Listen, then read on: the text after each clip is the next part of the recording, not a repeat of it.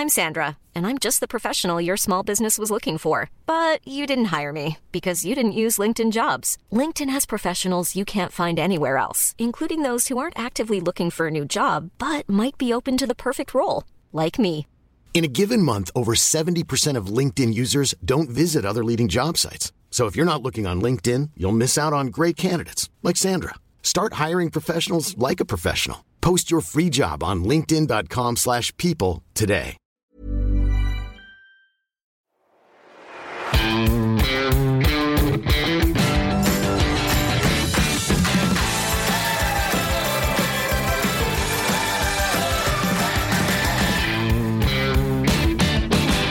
Moin Moin und herzlich willkommen zur letzten Folge der fünften Staffel des Finanzrocker Podcast. Mein Name ist Daniel Kort und ich freue mich, dass du auch in dieser Folge wieder dabei bist und zuhörst.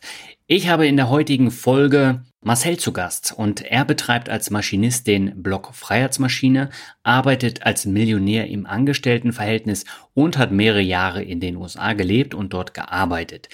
Und im Interview erzählt Marcel von seinem Weg in die finanzielle Freiheit. Wir sprechen über die Unterschiede zwischen den USA und Deutschland und er erzählt, warum er als Millionär trotzdem noch weiter in Vollzeit arbeitet. Und mit Mitte 40 hat Marcel das geschafft, wovon viele Menschen ihr ganzes Leben lang träumen.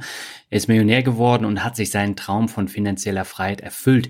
Für ihn bedeutet finanzielle Freiheit aber was ganz anderes als für viele, die das anstreben, denn er arbeitet weiterhin in Vollzeit als Maschinenbauingenieur und betreibt nebenbei noch den Blog Freiheitsmaschine, in dem es eben um dieses Thema finanzielle Freiheit geht. Aber er nimmt sich halt die Freiheiten dadurch raus, dass er sagt, er hat ein großes Vermögen aufgebaut und er muss nicht mehr alles mitmachen, was er mitmachen müsste, hätte er dieses Vermögen nicht aufgebaut. Also gerade beim Thema Job, da hat er durch das Vermögen auch andere Freiheiten als jemand, der beispielsweise ein Haus gekauft hat und hohen Kredit abbezahlen muss. Und da geht er dann auch komplett anders ran. Und er erzählt auch mehr über seinen Weg vom Arbeiterkind zum Millionär und warum er trotzdem weniger Geld ausgibt als die meisten seiner Freunde und Kollegen und warum er im Vergleich zu seinen Kollegen auch einen kleineren Wagen fährt. Du siehst, es ist ein vollgepacktes Programm, deswegen geht die Folge nämlich auch 90 Minuten, also allein das Interview geht 90 Minuten. Ja, ich fand es einfach super und es ist ein toller Abschluss für die fünfte Staffel. Da sage ich dann im Outro nochmal später was dazu. Bevor es jetzt aber losgeht mit der Folge, nochmal zwei kurze Hinweise. Zum einen habe ich am vergangenen Wochenende ein neues YouTube-Format gestartet und zwar mit dem Fulltime-Investor Stefan Waldhauser, der auch schon zweimal im Finanzrocker Podcast zu Gast war. Wir werden jetzt versuchen, regelmäßig einen Aktientalk zu machen. Den gibt es aber tatsächlich nur auf YouTube. Wenn du dort mal reinschauen möchtest, dann geh einfach auf www.finanzrocker.net slash YouTube. Dann landest du automatisch auf meinem YouTube-Kanal und findest auch das aktuelle Video. Und zum Zweiten gibt es tatsächlich im Jahr 2020 aller Voraussicht nach doch eine Veranstaltung, auf der ich einen Vortrag halten werde, beziehungsweise es ist nicht nur ein Vortrag, sondern es sind mehrere Vorträge, aber zum gleichen Thema. Und zwar geht es um das FinCamp 2020 vom Finanzvisier und das findet am 24. Oktober in München statt. Und dort werde ich drei Vorträge zum Thema Einzelaktien halten und dort mein Portfolio vorstellen und darauf eingehen, warum Branchendiversifikation für mich eine große Rolle spielt und noch einiges mehr. Insgesamt geht die Veranstaltung acht Stunden. Es ist limitiert auf 70 Teilnehmer und es ist also deutlich kleiner als das FinCamp 2018. Und die Corona-Maßnahmen, die werden dort natürlich selbstverständlich durchgeführt. Und das Besondere ist, dass es eine Corona-Garantie vom Finanzvisier gibt. Er sagt, das FinCamp 2020 wird stattfinden. Wenn es nicht stattfinden wird, weil Corona einen Strich durch die Rechnung gemacht hat, wie es in diesem Jahr ja schon äh, des Öfteren vorgekommen ist, dann ist das das Problem von Albert und Henrik, die das Ganze veranstalten und nicht das von dir als Teilnehmer. Du bekommst dein Geld zurück und das Risiko, das tragen die Veranstalter. Das muss man natürlich in den heutigen Zeiten noch dazu sagen, weil wir ja alle nicht wissen, was ist jetzt in ein, zwei Monaten mit dem Coronavirus. Ja, ich freue mich auf jeden Fall auf die Veranstaltung. Wenn du Lust hast, dann schau einfach auf fincamp.de vorbei und äh, vielleicht treffen wir uns ja in München. Das würde mich freuen. Und damit gehen wir jetzt ab zum Interview mit Marcel. Auf geht's. Im letzten Interview der fünften Finanzrocker-Staffel geht meine Leitung zu Marcel. Er betreibt als Maschinist den Blog Freiheitsmaschine, arbeitet als Millionär im Angestelltenverhältnis und hat mehrere Jahre in den USA gelebt und gearbeitet. Das sind dann auch die vielfältigen Themen, über die wir heute sprechen wollen. Aber erstmal herzlich willkommen im Finanzrocker-Podcast, Marcel. Hallo Daniel, Dankeschön, dass ich dabei sein kann.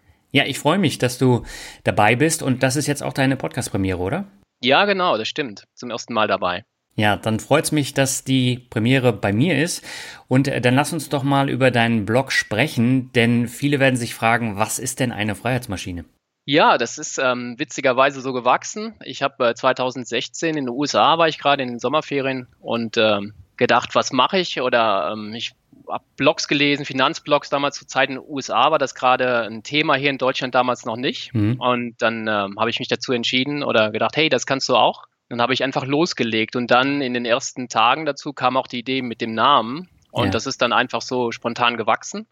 Ähm, ich bin halt Ingenieur, ähm, also hauptberuflich, interessiere mich auch für viele andere Sachen und ähm, dann kam das Thema Freiheit, ist ein absolutes Lebensthema von mir, das kommt immer wieder durch. Mhm.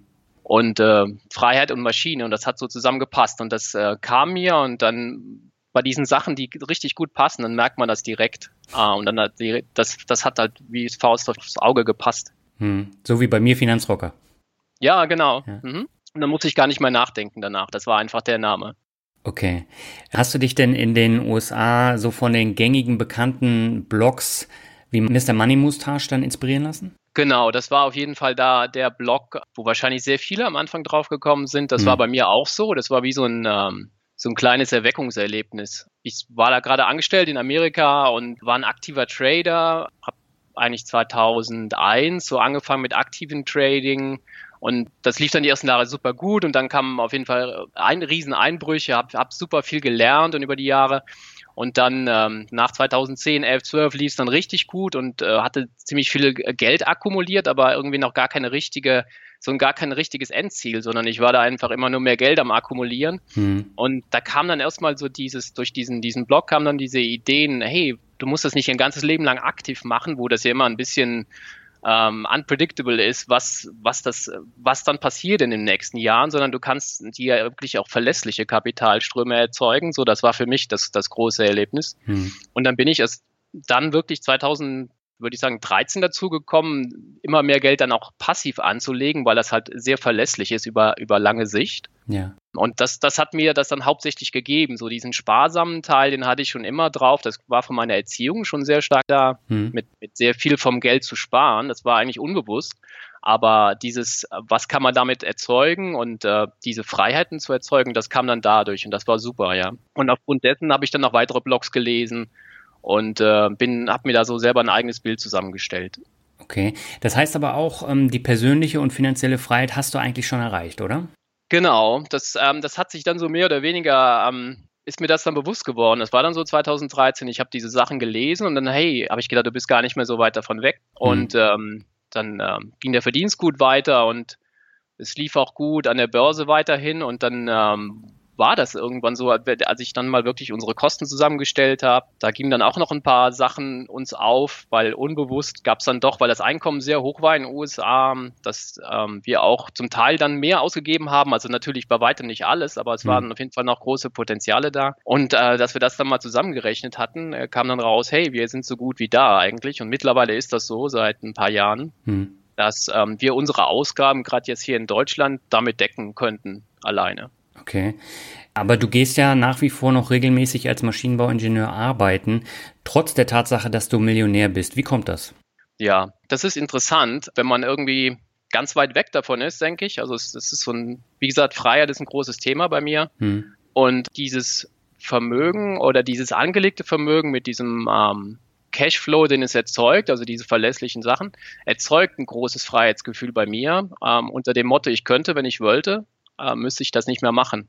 Und das hat bei mir unheimlich viel geändert, dann auch im Laufe der Zeit von der Einstellung. Also ich bin, da waren auf jeden Fall Jahre jeder, der sehr lange angestellt ist, egal wie gut der Job ist oder so, da kommen Sachen oder Situationen oder Chefs, wo man denkt, wow, wieso tue ich mir das jetzt an oder, oder wie komme ich hier raus? Mhm. Dieser Cashflow, dieses Vermögen sorgt dafür, dass man das, dass ich das alles aus einem anderen Blickwinkel sehe oder über die Jahre dann so gekommen ist. Und man muss sich eigentlich dann, muss man sich diese ganzen Sachen innerlich nicht mehr antun. Also erstmal kann man entscheiden im Job, hey, das mache ich jetzt nicht mit. Mhm. Bestimmte Meetings oder so, wenn irgendwelche Großveranstaltungen sind, wo man sitzen muss, weil da jeder sitzt, dann ähm, kann ich meinem Chef sprechen und sage, ich bin da nicht dabei oder so. Und dann gu gucken vielleicht manche mal komisch, aber man kann sich innerlich sehr viele Freiheiten damit erzeugen, mhm. weil man diese komplette Überzeugung hat, ich mache das nur noch, weil es mir Spaß macht oder weil zusätzliches Geld auch nicht wehtut, weil man damit in Zukunft noch mehr Chancen hat, gerade mit Familie, ist das ganz gut, ne? weil da kommen auch noch andere Sachen vielleicht. Also ich habe mir sehr viel Freiheiten damit erzeugt, alleine weil ich mir das aufgebaut habe und innerlich ist das ähm, ein ganz anderes Thema dadurch geworden. Hm, wissen das deine Kollegen, dass du ähm, reich bist? Ähm, meine direkten Kollegen jetzt in Deutschland nicht. Das war ein, ist interessant. Also in den USA war das ja so ein Prozess, als ich da war. Und da ist ein bisschen anders. Das sind alles Expats. Da waren manche waren Deutsche und Amerikaner und das ist ein bisschen freier. Mhm. Und da hatte ich das mit zwei, drei Leuten besprochen, wo ich so gedacht habe, ähm, das passt so und da gab es auch relativ viel Begeisterung. Hm. Aber in Deutschland gerade habe ich dann wieder gemerkt, da sind dann doch so, sehr viele Leute in so einem Schema drin. Also ähm, viele kennen das gar nicht, natürlich nicht im Aktienmarkt, die wissen nicht, was möglich ist. Die halten es dann irgendwie für Spekulation, Teufelszeug oder hm. ein äh, Roulette-Tisch oder sowas da habe ich dann gemerkt, ich halte erstmal meinen Mund und dann war das auch im Endeffekt besser so, weil die meisten sind ihre am Immobilie am abbezahlen. Also in mhm. meinem so Umfeld, die verdienen alle sehr gut, weil die sind dann lange dabei. Aber das, das Geld geht halt irgendwie weg, entweder Immobilie oder für sehr teure Dienstwagen oder sehr teure Reisen, also unnötig. Also das ist erst meine Einstellung, okay. Mhm. Und ähm, je älter die Leute auch werden, ähm, je kritischer ist es, weil wenn die bis jetzt das so gemacht haben und auf einmal öffnet man den Leuten die Augen mit 55 und die sind noch zum Beispiel verschuldet und haben bis jetzt alles aus finanziellen Dingen falsch gemacht, dann haben die einerseits ja kaum noch die Möglichkeit, es zu ändern mhm. und man hält ihnen so den Spiegel so vor. Also je jünger die Leute sind, je offener wird das eigentlich empfangen auch und je mehr haben diese Leute ja noch die Möglichkeit, das alles zu optimieren und zu ändern und die Begeisterung ist da. Und äh, ich glaube, man muss je vorsichtiger sein, je älter die Leute sind und es bis jetzt falsch gemacht haben, weil da ist dann nicht mehr so viel Spielraum und ähm, die Bahnen sind sehr festgefahren. Im Endeffekt ist es dann gut, dass ich es hier in Deutschland eigentlich fast niemandem sage. Hm. Wie ist das im Bekanntenkreis? Merken die das oder sprichst du mit denen drüber? Genau, da habe ich, ähm, ich habe einige gute Freunde und da ist es so mit der Zeit jetzt so vorsichtig, habe ich es so gesagt. Mhm gerade wenn ich merke, dass die Leute so auf der Suche sind, so, das ist dann, es gibt eigentlich auch diese, diese große Immobilie, die abbezahlt wird und dann gerade so ab Mitte, Ende 40 ist dann doch irgendwie Geld über und äh, ohne Feedback oder ohne eigene Gedanken zu machen, wird der Konsum dann eigentlich immer mehr nur hochgefahren, dass mhm. dann das Geld wird immer irgendwie ausgegeben. Das ist witzig, wenn man sich keine Gedanken macht. Also der, der Wagen wird noch größer und das wird, werden die unsinnigsten Sachen. Und, und wenn die Leute mal diese, diese Idee haben und ähm, auch der Job wird ja nicht einfacher dann meistens, die Energie so mit 50 und so, diese Option zu haben, das ist dann ist schon, sehr wertvoll, wenn die Leute es verstehen. Und dann ähm, in so Gesprächen habe ich dann schon, wo ich denke, es passt, das dann so angesprochen, äh, dem einen oder anderen auch den Link gegeben zu meinem Blog dann irgendwann. Mhm. Und das kam bis jetzt dann gut an. Aber ich denke schon vorher sehr so schon drüber nach, wo es passt und dass es nicht als überheblich rüberkommt oder als besserwisserig. Hm. Und ähm, versuchen den Leuten nicht so den Spiegel vorzuhalten und in dem Motto, hey, du hast alles falsch gemacht, sondern hey, ähm, da, da wo die Nachfrage kommt, dann so vorsichtig ähm, da ranzugehen. Das heißt aber, du fährst jetzt auch nicht mit einem dicken Auto durch die Gegend und äh, wohnst in einem großen Haus. Genau, von den Dienstwagen, die werden halt versteuert, ne, sozusagen. Mhm. Zum Beispiel, und da habe ich eigentlich immer einen der kleinsten. ähm, das ist, ähm, damit falle ich schon extrem auf, zum Beispiel, während andere irgendwie, keine Ahnung, irgendwie eine große Limousine fahren meistens oder jedenfalls irgendwas Mittelgroßes, fahre ich irgendwie einen kleinen Wagen die meiste Zeit durch die Gegend. Jetzt ja. haben wir gerade zum Beispiel einen Polo. Und äh, im Endeffekt ist das witzig, weil die Autos, die sind ja auch alle immer besser und größer geworden. Selbst ein Polo ist mittlerweile so, dass man damit mit zwei Kindern eigentlich in Urlaub fahren kann, mhm. wenn man das alles ein bisschen optimiert. Und auch man sitzt äh, gut drin, aber die Leute, die ah, man, man, die, jeder gewöhnt sich immer an mehr und das, was er hat, er will beim nächsten Schritt immer mehr haben. Und wenn man das mal ähm, ein bisschen nachschaut, hinterfragt, wie gut es uns eigentlich geht, was für einen Luxus wir erreicht haben und bei Qualität, bei Fahrzeugen, bei allem Möglichen. Und ähm, es ist völlig unnötig eigentlich mit diesen Riesenautos rumzufahren.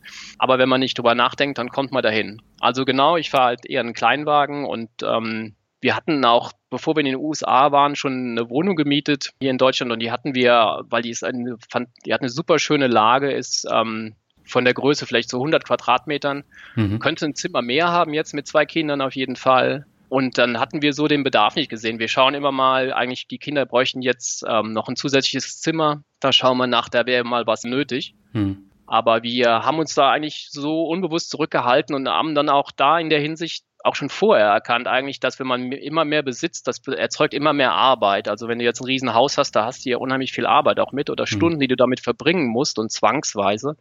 Jeder Besitz erzeugt eigentlich Arbeit. Und dann war da zum Glück ein Ticken meine Frau und ich da in der Hinsicht gleich oder sehr ähnlich. Mhm. Und ähm, das hat sich dann so ergeben eigentlich. Und wir sind damit auch zufrieden, dass wir dadurch dann noch mehr Zeit für die Kinder haben, für Familie haben und diese Sachen. Würdest du dich denn als Frugalisten bezeichnen? Ähm, ich glaube, das kommt so auf den Vergleich an. Mhm. Ähm, wenn ich jetzt zum Beispiel Oliver von den Frugalisten sehe, da bin ich äh, sehr weit weg, würde ich sagen, wenn ich mich damit jetzt vergleiche.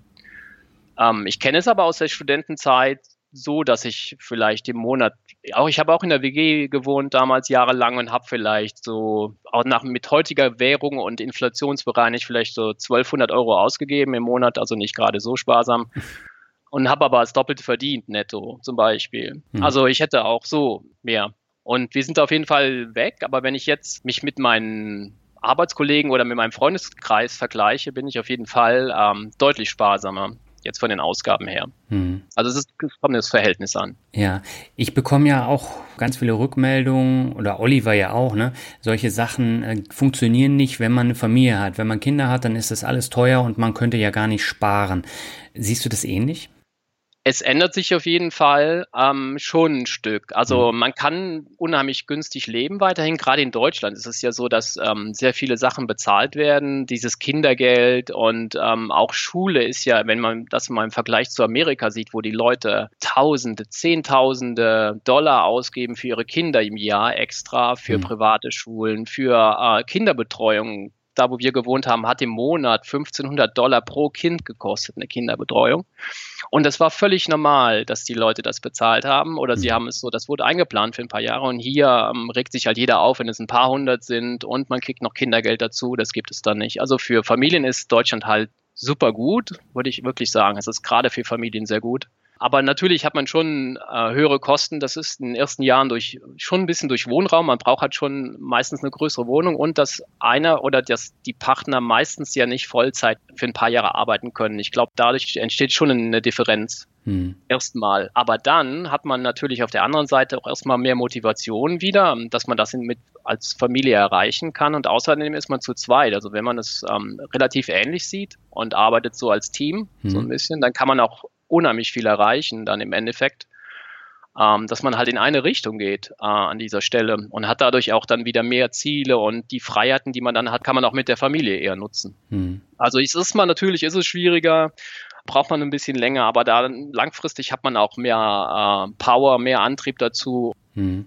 Du hast ja gesagt, äh, du hast mehrere Jahre in den USA gelebt und auch gearbeitet.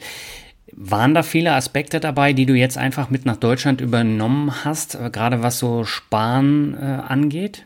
Ich kann das wirklich nur jedem empfehlen, mal in einem anderen Land zu leben. Man lernt verschiedene Aspekte. Also erstmal kommt man natürlich in das neue, neue Land und lernt eine völlig neue Lebensweise kennen und lernt, dass in einem anderen Land auf einmal andere Dinge normal sind. Hm als hier. Man hat hier das, man, wenn man irgendwie in Deutschland vorher gewohnt hat, da waren bestimmte Sachen, die werden einem nachher erst bewusst, die hier halt besonders zum Beispiel sind.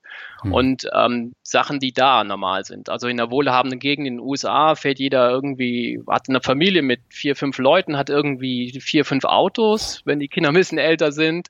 Und die haben zwei SUVs. Die Kinder werden mit so einem, mit, mit riesen SUVs zur Schule gefahren. Die die gehen nicht raus. Äh, die Kinder, die werden später erst rausgelassen. Also in Deutschland sind die Kinder zum Beispiel deutlich selbstständiger. Mhm. Ähm, und das ist jetzt nur so ein Beispiel. Und zum Beispiel auch die Amerikaner, also wenn die, die Normal- oder Gutverdiener, die irgendwie angestellt sind, also nicht die Arbeiter, sondern Angestellte so, die sind es alle völlig gewöhnt, ähm, in diesen Aktien reinzusparen. Also jeder Zweite hat Aktiensparpläne, die werden vom Staat halt deutlich gefördert und da ist es völlig normal. Und mhm. ähm, da habe ich mich zum Beispiel dann mit meinen amerikanischen Kollegen über ähm, Fonds unterhalten und wie die rein investieren und was die machen. Also diese, diese, diese Selbstständigkeit ist da in der Richtung deutlich höher hm. als zum Beispiel in Deutschland, während ähm, hier bei uns kaum jemand gewohnt ist, in Aktien zu sparen. Ich glaube, es ist ja irgendwie 15, 16 Prozent der Menschen, die überhaupt Aktien haben, habe ich gelesen in Deutschland. Ja. Und selbst bei denen ist es ja nur meistens ein kleiner Teil. Also wenn ich dann mal so schaue, wer dann Aktien hat, ja, ich habe irgendwie da und da eine kleine Position oder da irgendwas, vielleicht so 10 Prozent vom Geld oder so. Hm.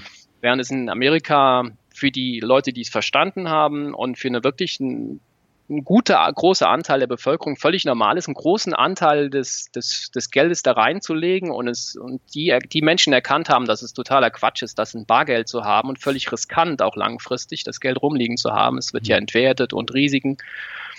Und da gibt es halt eine sehr aufgeklärte Schicht. Und auf der anderen Seite in Amerika gibt es zum Beispiel so eine äh, Schicht, die, die sehr ungebildet dann ist und, und, und super viel falsch macht. Das ist so das generelle Thema, denke ich, in den USA, dass die Unterschiede größer sind. Also den Menschen so wie uns, die vielleicht Sachen verstehen und sich kümmern und bilden, denen geht es mhm. da deutlich besser, weil sie haben mehr Möglichkeiten, da wird mehr Informationsaustausch gemacht. Die Leute sind sogar fitter dann. Das habe ich auch mal gedacht, jeder wäre irgendwie unfit, aber das geht nicht. Das ist so nicht so. Und so die Hälfte der Amerikaner, die, die, die geben deutlich mehr auf sich acht als wir hier, ein durchschnittlicher Deutscher, mhm. mit Fitness und Ernährung und allem. Aber dann hat man auf der anderen Seite dieses krasse, dieser krasse Gegensatz, der ist dann überall da, mhm. wo die Leute dann genau alles anders machen. Und das ist hier in Deutschland also ausgeglichener selbst Leute, die jetzt irgendwie nicht arbeiten wollen oder können hier bei uns, das, da gibt es eine Grundversorgung. Die Leute haben eine Teilhabe, die müssen nicht auf der Straße sein. Aber dann die, die Gebildeten oder die Leute, die wollen, können sich anstrengen und auch immer ist ein bisschen Glück dabei. Da sind die Hochs aber nicht so hoch. Ne? Also die, mhm. es gibt weniger Möglichkeiten, es gibt weniger Austausch. Die Leute wissen, andere Sachen nicht oder viele Sachen wie mit Aktien, Vermögenaufbau, das ist deutlich weniger verbreitet. Und wenn man dann mal wieder, um auf den Punkt wieder zu kommen, wenn man hier zurückkommt, dann wird einem das erstmal wieder so richtig bewusst, was die Vorteile sind, die man vorher nicht erkannt hat. Also zum Teil, also hey, hier muss niemand auf der Straße sein, das ist wunderbar und wieso beklagen sich die Leute. Aber auf der anderen Seite auch, hey Leute, macht mehr aus euch und geht ein bisschen aus euch raus, traut euch was Neues zu machen. Ne? Mhm. Also ähm, auch wieder mit, mit Thema Selbstständigkeit zum Beispiel oder, oder Scheitern. Ähm, in den USA zum Beispiel, wenn man jemanden kennenlernt und die Leute versuchen verschiedene Sachen, wenn man der mit denen spricht, dann geben die sehr offen zu, hey, und ich habe das ein paar Jahre gemacht und das ist völlig in die Hose gegangen und ich war irgendwie pleite. Und dann habe ich nochmal was versucht, das war was ganz anderes und das hat am Anfang geklappt und dann auch nicht. Und jetzt beim dritten Mal, jetzt hier, so das und das mache ich und ich habe jetzt mittlerweile mehrere Millionen, das erzählen die Leute dir, also nicht zum Angeben, sondern einfach, hey, ich gebe da habe ich, da bin ich gescheitert und da mhm. habe ich jetzt das gefunden, was gepasst hat. Und das wäre auch zum Beispiel in Deutschland ja unmöglich, dass, äh, oder bei den meisten Leuten, dass sie dir erzählen, hey, ich habe was total in den Sand gesetzt und äh, hatte, hab mein Geld verloren oder so. Mhm. Das wird so eher verschämt gemacht, weil es halt auch ein soziales, so ein Stigma ist. Scheitern ist ein Stigma hier immer noch. Mhm. Und das wäre so wertvoll für das Land, für, für die Menschen, wenn ähm, das offener behandelt würde, weil man kann ja eigentlich nur neue Sachen ausprobieren, wenn es auch mal schief geht. Also ein Business, wie das, niemand ist erfolgreich beim ersten Business oder fast niemand. Oder man muss wachsen. Selbst du, du und ich mit unserem Blog, da sind Sachen dabei, die probiert man aus und ja. die funktionieren nicht. Ne? Also ich hatte Sachen, da habe ich 100 Stunden reingesteckt, also Wochenenden, Abende und keinen hat's interessiert, was ich gemacht habe. Okay, Learning, war, war, eine, war vielleicht nur eine, war eine schlechte Idee, mach was Neues. Ne? Und ähm, Sachen gehen schief, ähm, Trades gehen schief, Investments gehen schief. Aber wenn man viele Sachen ausprobiert, irgendwann klappen auch Sachen und die werden dann wunderbar. Und das haben die Amis uns total voraus. Und das macht auch einen Riesenunterschied, warum es da so viele Firmen gibt. Das ist noch nicht mal so die Besteuerung oder andere Sachen auch, aber das ist dieses Can-Do und das ist in die Hose gegangen und jetzt mache ich nochmal und was Neues und das treibt das ganze Land und das wäre hier super toll, wenn da hier ein Stück weit kommt, äh, das auch und wenn ich das ein bisschen vermitteln kann, ein ganz kleines bisschen, weil hier ist so viel Potenzial, die Leute sind gebildet, die sind strukturiert, ordentlich, die haben was drauf und das wäre so, das ist das, was fehlt. Das, und das habe ich gemerkt, als ich zurückgekommen bin. Hm. Das, ähm, das ist so ein Hauptding, das wird das ganze Land voranbringen, die Menschen glücklicher machen und ähm, ja, da, das, das ist so ein Hauptpunkt. Hattest du denn Probleme, dich hier wieder einzufinden? Die Rückkehr war für mich schwieriger als in die USA zu gehen, muss ich auf jeden Fall sagen. Hm. Wahrscheinlich hat das auch verschiedene Gründe, aber das ist auf jeden Fall ein wichtiger Punkt, wo mir, was ich gerade angesprochen habe, dieses Bewusstwerden, welche Sachen hier so ein bisschen erstarrt sind und festgefahren. Also man, man ändert sich ein Stück weit im Ausland und man ändert sich mehr, als man ähm, es selber am Anfang merkt. Hm. Und wenn man dann wieder zurückkommt, dann merkt man die eigene Änderung, merkt dieses Beharren, Beharren der anderen, was sich ja völlig ähm, eher logisch ist, weil die haben halt nicht diese Erfahrung gemacht. Ja. Und, und das erzeugt dann, ähm, das hat bei mir so ein Stillstandsgefühl erzeugt, also unter dem Motto, hey, und dann, da habe ich eine Zeit dafür gebraucht, um da das wieder positiv zu sehen und da wieder gute Sachen draus zu machen und es eher als Motivation zu sehen. Mhm. Und die Rückkehr war auf jeden Fall schwieriger für mich als der Weggang. Mhm. Du hast ja schon gesagt, sparen und viel Geld verdienen und ein immer höheres äh, Gehalt waren so zwei Hebel auf dem Weg zur ersten Million. Gab es denn noch weitere Hebel, die für dich wichtig waren? Mm, also was mir, was ich überhaupt nicht wusste, unglaublich geholfen hat, ist, ich bin ähm, ein Arbeiterkind, ich bin ähm, so groß geworden, meine Eltern haben immer alles für mich getan, also ich bin sehr behütet aufgewachsen. Mhm. und ähm, es war genug Geld da, um ähm, normal zu leben, vielleicht jedes zweite Jahr mal mit dem Auto in Urlaub zu fahren, aber es war jetzt auch, waren keine Reichtümer vorhanden. Und jetzt auch nicht das, diese, dieses Gefühl, einen Überfluss zu haben, sondern es musste gearbeitet werden, sehr hart fürs Geld. Also auf jeden Fall immer Rücklagen erzeugen und nie alles ausgeben. Mhm. Und ähm, so bin ich groß geworden. Und dadurch hatte ich, glaube ich, wenn ich das so von heute betrachte, war ich gewohnt, nicht viel auszugeben. Jetzt war jetzt kein Geizhals, also ich, wenn ich weggegangen bin oder so, dann habe ich immer total gerne Leute eingeladen oder gefeiert und so. Das war mir auch wichtig. Aber für diese großen Posten, wie zum Beispiel Wohnkosten oder Fahrzeuge vielleicht oder Essen gehen in Restaurants, da habe ich immer sehr wenig Geld ausgegeben, die ersten Jahre gerade. Mhm. Und das war eher unbewusst, das hatte ich eben angesprochen. Hatte ich zum Beispiel, dann habe ich halt Maschinenbau studiert und ähm, dann ist man eh meistens gewohnt, wenig zu haben oder wenig auszugeben. Und dann bin ich nach dem Studium, hatte ich den ersten Job dann und das war direkt, äh, war eigentlich Zufall bei einem Konzern und ähm, mir war jetzt eigentlich am wichtigsten, was Interessantes zu machen und das hat durch Zufall gepasst. Dann mhm. bin ich da gelandet und das war unfassbar viel Geld am Anfang für mich.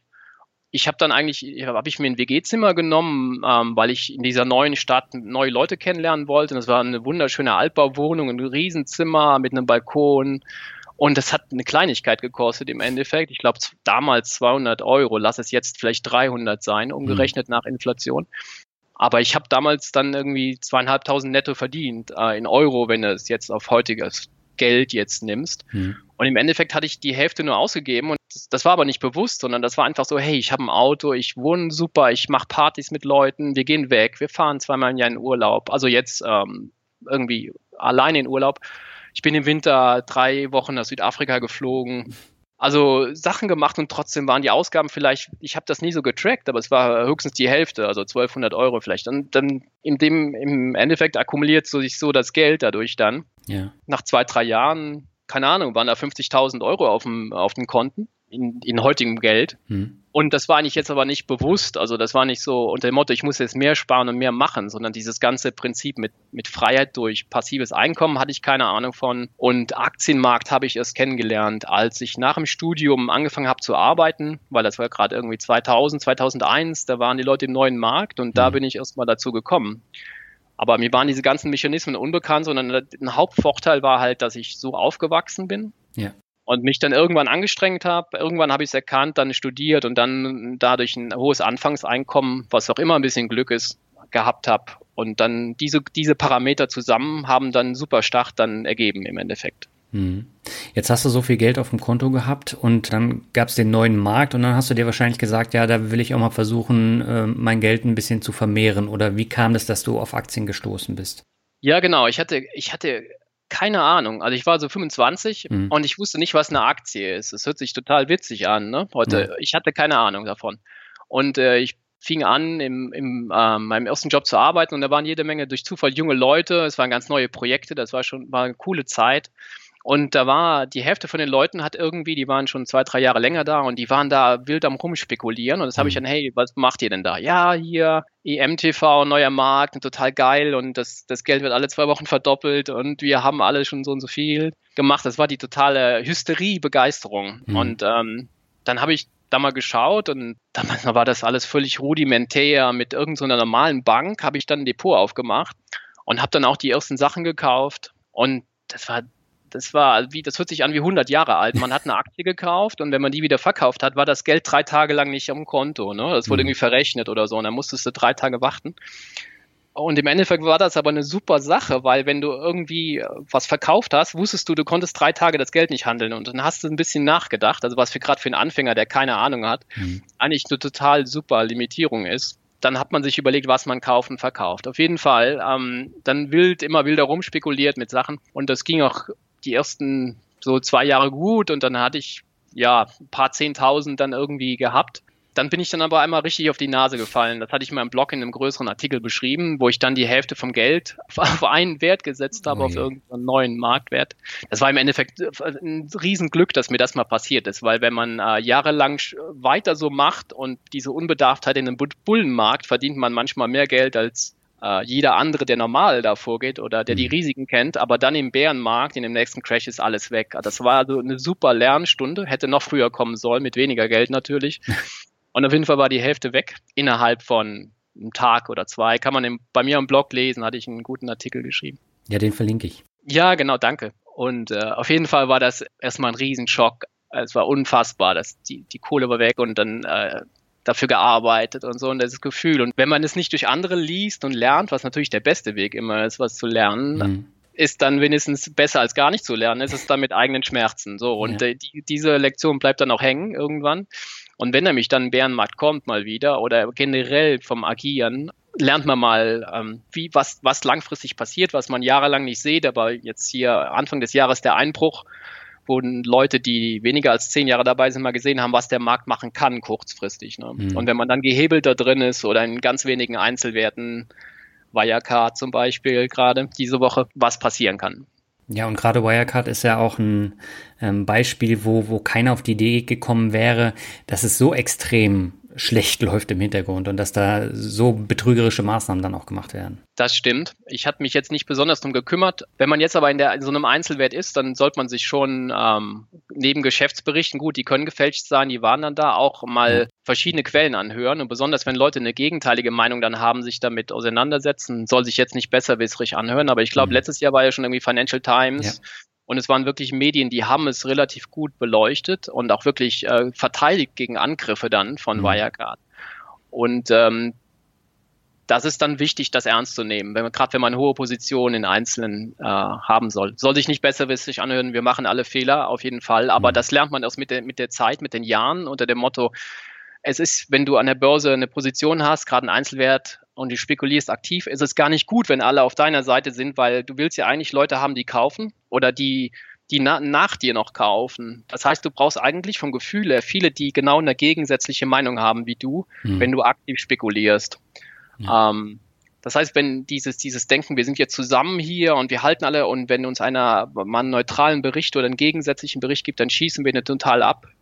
Äh, das ist meistens so, so eine An Anfängerdenke, kam mir jetzt fast raus, aber so eine Denke, die im Aktienmarkt tödlich ist, wenn du aktiv spekulierst auf lange Sicht. Mhm. Das heißt, da brauchst du eigentlich eine ganz andere Denke, die man sich aber nur über die Jahre ähm, unter Schmerzen aneignet. Und ähm, das schaffen auch, schafft ein Teil von den Menschen und das ist so ein Prozess. Ja, genau. Das war dann so ein Beispiel für aktiv, ja. Ja, Na, ich merke das jetzt immer in den äh, verschiedenen Facebook-Gruppen, wo ich dann drin bin und ich stelle da immer mit Erschrecken fest, ähm, wie viel Werbung da auch für Einzelwerte gemacht wird und vor allen Dingen auch für Wirecard in den letzten Jahren und ähm, das ist jetzt gnadenlos in die Hose gegangen und das ist auch von, von mehreren Forenbetreibern und da war es eben auch so, der Wert wurde bis aufs Blut verteidigt. Das ist ja ein Problem von Wirecard gewesen, dass da halt extrem viele Fans auch waren, die das Unternehmen verteidigt haben. Und ähm, da sind viele dann drauf reingefallen. Auf jeden Fall. Ähm, Gerade dieser CEO, der hat das auch in der Art und Weise gemacht. Ich glaube, das ist ein hammerguter Verkäufer. Ja. Und ich glaube, der, der hat sich wie so eine Jüngerschar erzeugt. Ne? Mhm. Und ich glaube, man kann mit jedem Thema, und wenn es dann besonders um Geld geht, kann man so eine Art Jüngerschar erzeugen. Mhm die Sachen dann so verteidigen bis aufs Blut, wo, wo die selber nicht mehr klar denken können. Wir Menschen sind da alle für empfänglich für diese Sachen. Mhm. Man muss da immer schauen, dass man sich nicht selber in gerade so einer Position oder sich dahin bewegt. die Leute haben natürlich jetzt was gelernt. Das ist nur, es wird dann krass, also wenn das jetzt ein Mitzwanziger macht und der hat ein paar tausend oder so, mhm. ja, macht die Erfahrung, hey, äh, unter dem Motto, das ist jetzt, ähm, das prägt dich fürs Leben und das hilft dir wahrscheinlich immens. Es ist nett mhm. positiv nachher. In 20 Jahren werden die Leute dadurch deutlich mehr Geld machen, sicherer Geld machen als, äh, als jetzt. Aber wenn das so ein mit 50er Familienvater ist, wo der seiner Frau nicht erzählt hat, dass er da die Hälfte von den Ersparnissen hin angelegt hat, mhm dann ist es halt krass, weil erstmal kann er das nicht mehr gut machen, wenn er zu spät da hingekommen ist. Ähm, und das erzeugt äh, Riesenprobleme. Anderes, das, genau, das, das ganze Leben der äh, Menschen ändert sich negativ und sie mhm. können es nicht mehr wettmachen. Ja. Deswegen dann auch wieder die Idee, ähm, Aktien möglichst früh, früh ähm, zu machen. Zeigt es euren Kindern. Diese Erfahrungen sind unfassbar wertvoll, das möglichst früh zu machen, fast schon im Kindesalter. Hm. Können wir später auch noch drüber sprechen, das zu tun. Ja.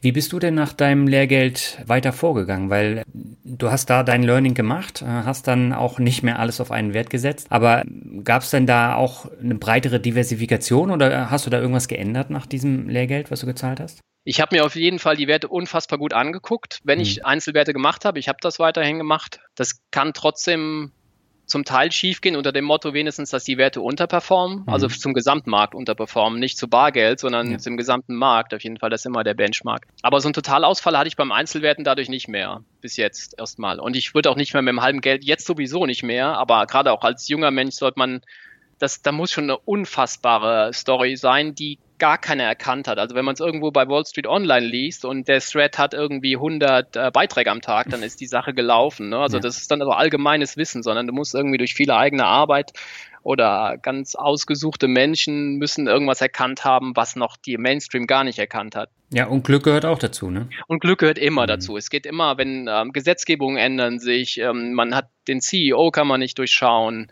Das ist immer Glück dabei. Das heißt, die die Hälfte auf einen Wert zu setzen, vielleicht für, keine Ahnung, für irgendwie für gar keinen. Und wenn für Anfang 20, für ein paar tausend, wenn man, wenn man auch ganz viel Zeit hat, ganz viel lernen kann und aber niemals, wenn viel Vermögen da ist, wenn man schon älter ist, wenn man ähm, damit unheimlich viel ähm, Schaden anrichten kann. Mhm. So. Auf jeden Fall nach dem Event hatte ich ähm, ein paar Monate nichts gemacht. Ich war total im Eimer, emotional. Es war Hammer, ja. Hatte ich erstmal die Nase voll. Und äh, nach ein paar Monaten ich, bin ich dann langsam wieder dazu gekommen, und war immer noch völlig äh, aktiv unterwegs, aber habe es ein bisschen breiter gestreut, schon auf mehrere Werte, habe mir die möglichst gut angeguckt, also ganz viel Zeit damit verbracht. Mhm. Mm, war dann auch Glück dabei, dann hatte ich äh, 2004 bis 2007 war der deutsche Solarboom gewesen mit Trends, dann hatte ich mich mit Trends beschäftigt, äh, in Amerika gab es dieses Investors Business Daily. Mhm. Ähm, also der wurde mal in den 60er Jahren sehr wohlhabend mit Trends, als es noch kein Maschinentrading gab, sondern wirklich diese Trends frei gelaufen sind durch die Emotionen der Teilnehmer. Und ähm, damals in 2004 bis 2007 lief das ziemlich gut. Ähm, Solarwerte sind halt geboomt, die Gesetzgebung wurde komplett geändert, die Firmen waren klein und auf einmal war die Gesetzgebung so, dass die Geld verdient haben, entweder für eine Zeit lang, bevor China den Markt weggenommen hat. Mhm. Oder es gab zumindest diese riesen Story, die sich so aufgebaut hat, aus diesem Bärenmarkt raus, wo keiner was damit zu tun haben wollte und die Deutschen eher also es gab wenig internationales Geld in diesen Märkten. Das heißt, die Trends liefen super einwandfrei und dann gab es noch Windenergie. Und dann hatte ich dann ähm, so Trend Trading gemacht, als es noch sehr gut lief. Und das lief auch super dann bis zu dem ähm, nächsten Bärenmarkt, also 2008, wo das dann natürlich irgendwann geht das zu Ende. Ja. Da wusste ich schon, dass alles in Trends läuft oder dass immer wieder ein Bärenmarkt kommt. Also ich dachte schon, er kommt, er kommt irgendwann. Jetzt ähm, schauen, vielleicht gibt es noch eine Bewegung, nochmal sechs Monate Bullenmarkt und so. Aber irgendwann ist es vorbei und ich war dann auch voll investiert natürlich drin in Trendwerten und die fallen dann immer stärker in den Bärenmärkten als, der, als die allgemeinen Werte normalerweise. Mhm. Das heißt, diese Wachstumswerte brechen stärker ein. Das war jetzt 2020 anders. Das hat aber Gründe, weil das, äh, weil das eine Pandemie war, die, die hat anders äh, reagiert. Mhm. Aber ähm, das ist das eingebrochen. Dann habe ich, ich habe ähm, vorher aus kleinerem Level, sagen wir mal, ein paar hundert Prozent gemacht von 2004 bis 2007 in Summe akkumuliert und davon im Topwert dann aber in diesen ersten Wochen des Bärenmarktes ein Drittel wieder verloren von dem gesamten Geld. Also die Schwanken sind schon höher. Und dann bin mhm. ich aber komplett raus. Dann war ich auf jeden Fall noch sehr gut im, also immer noch im Plus, dreistellig deutlich im Plus. Ja. Und bin dann aber raus und habe mir den Bärmarkt angeguckt und das wurde dann immer wilder und da war ich dann gar nicht dabei.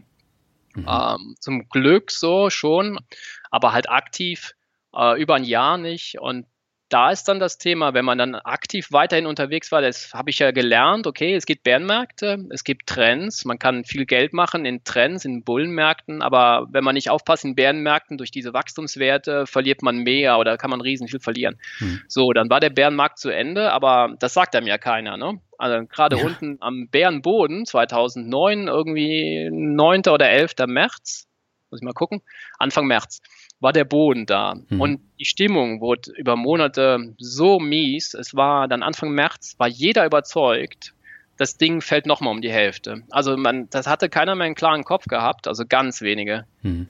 Und die waren alle überzeugt, es geht nochmal die Hälfte runter. Also dem Motto, verkauf endlich alles. Ne? Ich habe das dann so verfolgt und auf einmal fing es dann an zu steigen. Und ich war dann nicht investiert, noch die ersten mindestens sieben, acht Monate im Steigen, weil ähm, man war so das war so krass, dieser 2008er Bärenmarkt, dass ähm, die meisten Leute dann den Anstieg verpasst haben, komplett, denke ich, Jahre. Mhm. Ich bin dann Ende 2009 wieder eingestiegen in Schritten und war dann wieder so zum Teil mit dabei und habe dann auch noch ein paar gute Trends in Gold erwischt. Also Gold hat, riesen, hat ein riesen Dings gemacht. Mhm. Bis 2012, ne? 2011, 2012, ja. da, da, hatte ich, da hatte ich ein, zwei riesen, so gute Scheiben mitgenommen, aktiv auch. Mhm. Und genau, beim aktiven Trading hat man halt unheimliche ähm, Challenges, die man so von vornherein gar nicht sieht. Selbst wenn man die Basics kennt oder mal relativ gut kennt, wann steigt man wieder ein und das sind unheimliche Sachen, die sehr belastend sind, zeitaufwendig, alles. Und ich bin dann so durch diese Jahre durch und ich hatte immer noch keine Ahnung von passiver Anlage. Es ist eigentlich unglaublich, ne? Okay. Und äh, dann ging es dann weiter und ich kam in die USA und ähm, dann war der Markt wieder sehr gut und ähm, ich war dann weiter am Traden, aber wenn ich Zeit hatte, mal mehr oder weniger, je nachdem mit dem Dings. Habe aber nebenberuflich da sehr viel Zeit reingesteckt. Also mhm. habe mich am Wochenende mit Sachen be beschäftigt, abends teilweise US-Märkte und so. Und wo ich jetzt im Nachhinein schon denke, boah, da hat die Familie auch ganz schön ähm, was mitgemacht, so ein bisschen. Ne? Und der Motto, mhm. ich hatte keine Zeit bis abends um 10, weil da war halt der US-Markt noch offen. Deutscher Zeit jetzt. Ja. Und dann ähm, in USA äh, war dann noch ganz gut und dann fing ich an, äh, habe ich Money Mustache entdeckt 2013 mhm. und ähm, dann gingen mir die Augen auf und da habe ich mein Geld gezählt und dann hatte ich, das Depot war gerade siebenstellig gerade gewesen, äh, versteuert mhm. und dann habe ich ja, wow, äh, jetzt noch ein bisschen und äh, was machst du hier eigentlich? Willst du das hier noch 20, 30 Jahre machen? Und da war dann auch ein ähm, guter Freund, den habe ich in den USA kennengelernt. Das mhm. war ein Europäer, der aber dahin gezogen ist und der hat das amerikanische voll aufgenommen und der war ein Immobilieninvestor.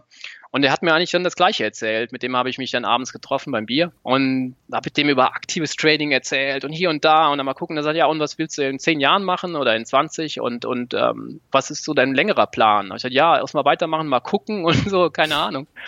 Und dann hat er gesagt, hör mal, wie wär's denn mal mit wenn du einen Teil passiv anlegst und auch. Und ja, was ist denn das? Ja, das ist halt verlässlicher Cashflow. Ne? Entweder hier Immobilien, Amerika äh, gibt es eine vergleichsweise hohe Rendite, wenn es schlau macht, deutlich höher als in Europa. Hm.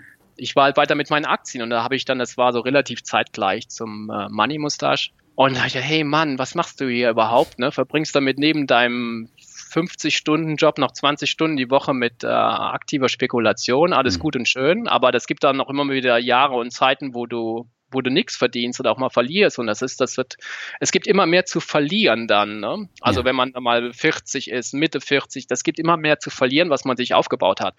Und dann wird es immer wichtiger, Sachen verlässlich dann auch zum Teil einzutüten für sein weiteres Leben. Mhm. Und genau das war mein Erweckungserlebnis in Richtung Passiv dann. Okay. Und habe mich darum gekümmert und ähm, auf einmal habe ich gesagt, hey Mann, äh, ich will nie mehr arm sein und äh, will aber auch nicht bis zu meinem Lebensende da den ganzen Tag vom Rechner hängen und das machen.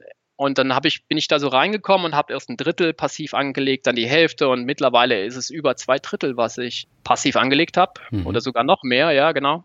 Und mache nur noch ausgewählte kleine Spekulationen, wenn es mal passt.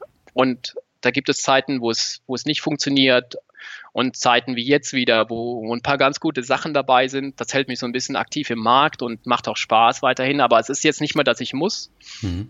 Und ähm, genau, und da bin ich dann so in diese Richtung reingewandert über die Jahre, wobei es unglaublich ist, wie spät ich dieses äh, passive Investieren entdeckt habe, was ich heute in meinem Blog wirklich jedem empfehle. Trading ist wirklich was, das ist eine Berufung mhm. und du weißt es vorher nicht. Und du musst Jahre, du brauchst Jahre, um es rauszufinden. Und es gibt ganz wenige, die äh, die Psyche dafür haben, gegen die normale menschlichen Impulse zu reagieren oder zu agieren an der Börse. Ja. Das heißt, die meisten schaffen das nicht.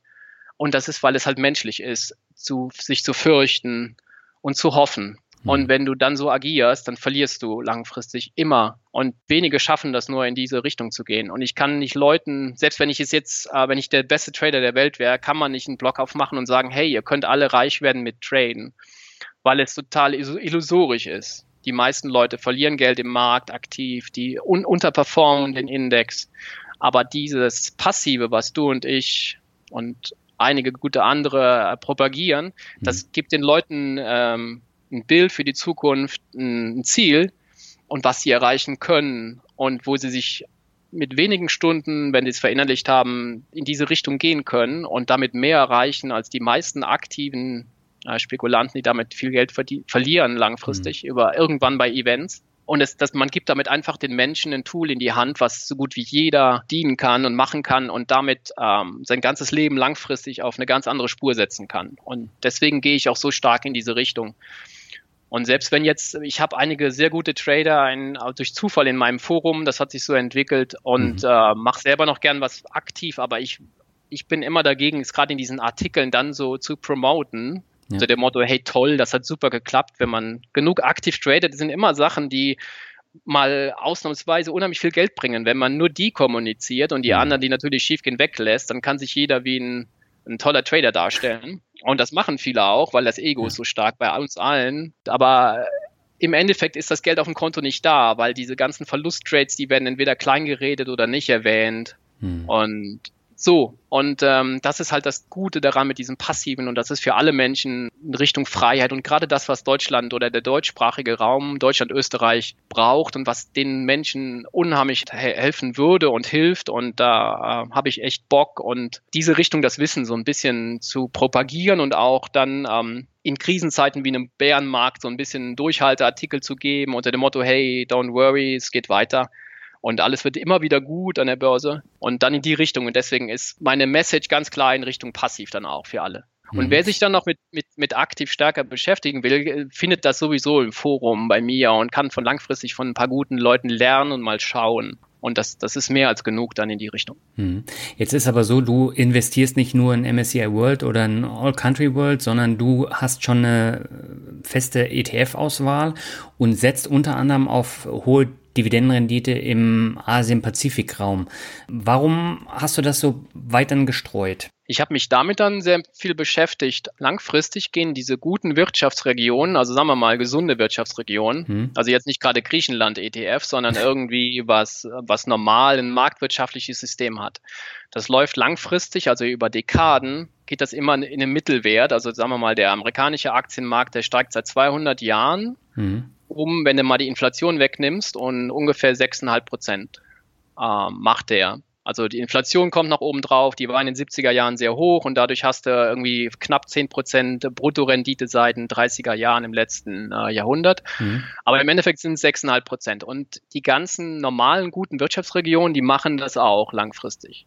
Wenn du jetzt aber diese Märkte kaufst und die sind unheimlich hoch bewertet gerade, sagen wir mal zum Beispiel Amerika äh, hat im Moment eine unheimlich starke Phase, weil die Wirtschaft ist auch gut, das ist alles fein, aber dann ist der Markt relativ hoch bewertet. Mhm. Was ich empfehlen kann, ist dieses dieses so eine Art, das ist ein Maßstab, also dieses Schiller Cape, also es gibt ja einmal dieses KGV, dieses Kurs-Gewinn-Verhältnis, ja. das, das äh, widerspiegelt aber relativ schlecht ähm, den momentanen Stand der Gewinne, die, die sind nicht konstant, sondern die, die schwanken über den Wirtschaftszyklus. Mhm. Und ähm, was das sehr gut glättet, ist dieses Schiller Cape. Also ich, das ist ein, das war von Robert Schiller, ein Nobelpreisträger, und der hat die Gewinne geglättet über zehn Jahre. Mhm. Und dadurch sind die über einen Wirtschaftszyklus, über einen Bullen- und Bärenmarkt geglättet und ähm, setzt die im Verhältnis zu den aktuellen Gewinnen. Also wie hoch ist die Marktbewertung äh, in Jahresgewinnen geglättet über die letzten zehn Jahre? Mhm. Und das gibt ein relativ gutes Gefühl dafür, wie hoch die Märkte bewertet sind und wie hoch dadurch auch die langfristige oder die Rendite der nächsten 10, 20 Jahre ist. Das mhm. heißt, wenn man jetzt zum Beispiel den amerikanischen Markt kauft, der hat einen Schiller Cape von knapp 30 Das heißt, der, der Gesamtmarkt ist so hoch bewertet wie 30 Jahresgewinne. Wenn man das mal mit dem Kehrwert nimmt, ist das ähm, nur 3,3 Prozent mhm. an Rendite plus Inflationsausgleich, der natürlich oben drauf kommt, was Aktien wunderbarerweise immer machen. Aber der Ausblick für die nächsten 10, 20 Jahre, wenn du wirklich was Verlässliches über die Dekaden willst, ist nur 3,3 Prozent Realrendite. Während jetzt zum Beispiel andere, besonders Asien, der Raum ist im Moment relativ schwach. Es gibt ja wunderbare Länder wie zum Beispiel Singapur oder Hongkong. Okay, hat die politische Komponente, aber trotzdem. Hm. Australien, ähm, da sind es sehr gute Länder, die wachsen erstmal relativ stark, die sind marktwirtschaftlich, da gibt es wenig Intervention und die sind zum Teil sehr günstig bewertet. Singapur war, ich weiß nicht, wie es gerade ist, irgendwie hat ein Schiller Cape von 12 oder 13. Das heißt, wenn du das wieder mit dem Kehrwert nimmst, hast du also eine, eine reale Rendite äh, von 8, 9 Prozent anstatt der 3,3 mhm. über die nächsten Dekaden. Das heißt aber nicht, dass du jetzt weißt, was nächstes Jahr passiert, sondern das ist langfristig. Das heißt, ähm, Märkte laufen in Trends. Der amerikanische Markt ist stark, der war schon vor drei Jahren stark. Ähm, ich bin also relativ stark äh, in Asien-Pazifik jetzt zum Beispiel investiert über ETFs. Mhm. Ähm, die haben eine deutlich niedrigere Bewertung, dadurch auch automatisch eine höhere Dividendenrendite. Ich schaue jetzt nicht nach Dividendenrendite, sondern das ist automatisch, weil ein Drittel bis die Hälfte des, äh, der Gewinne werden als Dividenden ausbezahlt, der Rest ist Aktienrückkäufe mhm. und so weiter. Und dadurch ergibt sich automatisch, wenn man niedrig bewertete Märkte kauft, dass die, die Dividendenrendite automatisch höher ist, wenn die Ausschüttung äh, vergleichbar ist. Mhm. Und das heißt, es macht dann über lange Sicht, gerade wenn man einen verlässlichen Cashflow will, ähm, Sinn, breit gestreut und ein bisschen in die Richtung zu investieren, nach meiner Einschätzung, was ich auch selber mache, wo die Bewertung niedrig ist. Das mhm. ist wie eine Immobilie zu kaufen, die ähm, nur zehnfache Jahresmiete kostet die in einem guten Standort ist, im vergleichbar guten Standort ist. Es ist natürlich deutlich besser, als in der gleichen Stadt eine Immobilie zu kaufen mit dem äh, 20-fachen der Jahresmiete, hm. wenn vergleichbarer Standort da ist. Das muss natürlich sein. Eben das Beispiel mit Griechenland macht keinen Sinn, irgend so eine Schrottimmobilie in einer viertklassigen Lage zu kaufen und dann zu denken, hey, das ist aber eine bessere Nettorendite wie in München. Das ist natürlich eine bessere Nettorendite. Es hm. kommt also so vergleichbar. Wenn man das vergleichbar hat, ist es extrem wahrscheinlich, dass man langfristig damit mehr Geld oder mehr einen besseren Cashflow erzeugt, wenn natürlich die Sachen gleich bleiben, die Region. Und deswegen habe ich einen stärkeren Fokus im Moment ähm, auf ETFs in Asien, Australien,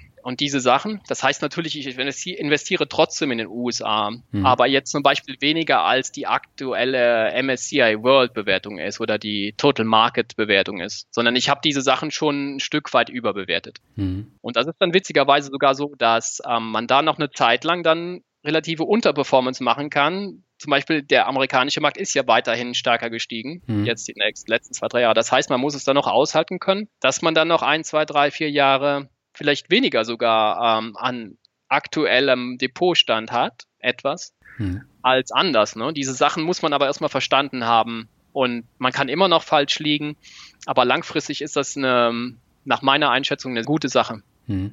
Jetzt stelle ich mir aber die Frage, wenn ich jetzt anfange mit der Geldanlage und äh, ich setze dann auch eher auf Thesaurierer, um nicht so viel Steuern zu zahlen, macht es Sinn, unter 100.000 Euro in solche ETFs zu investieren?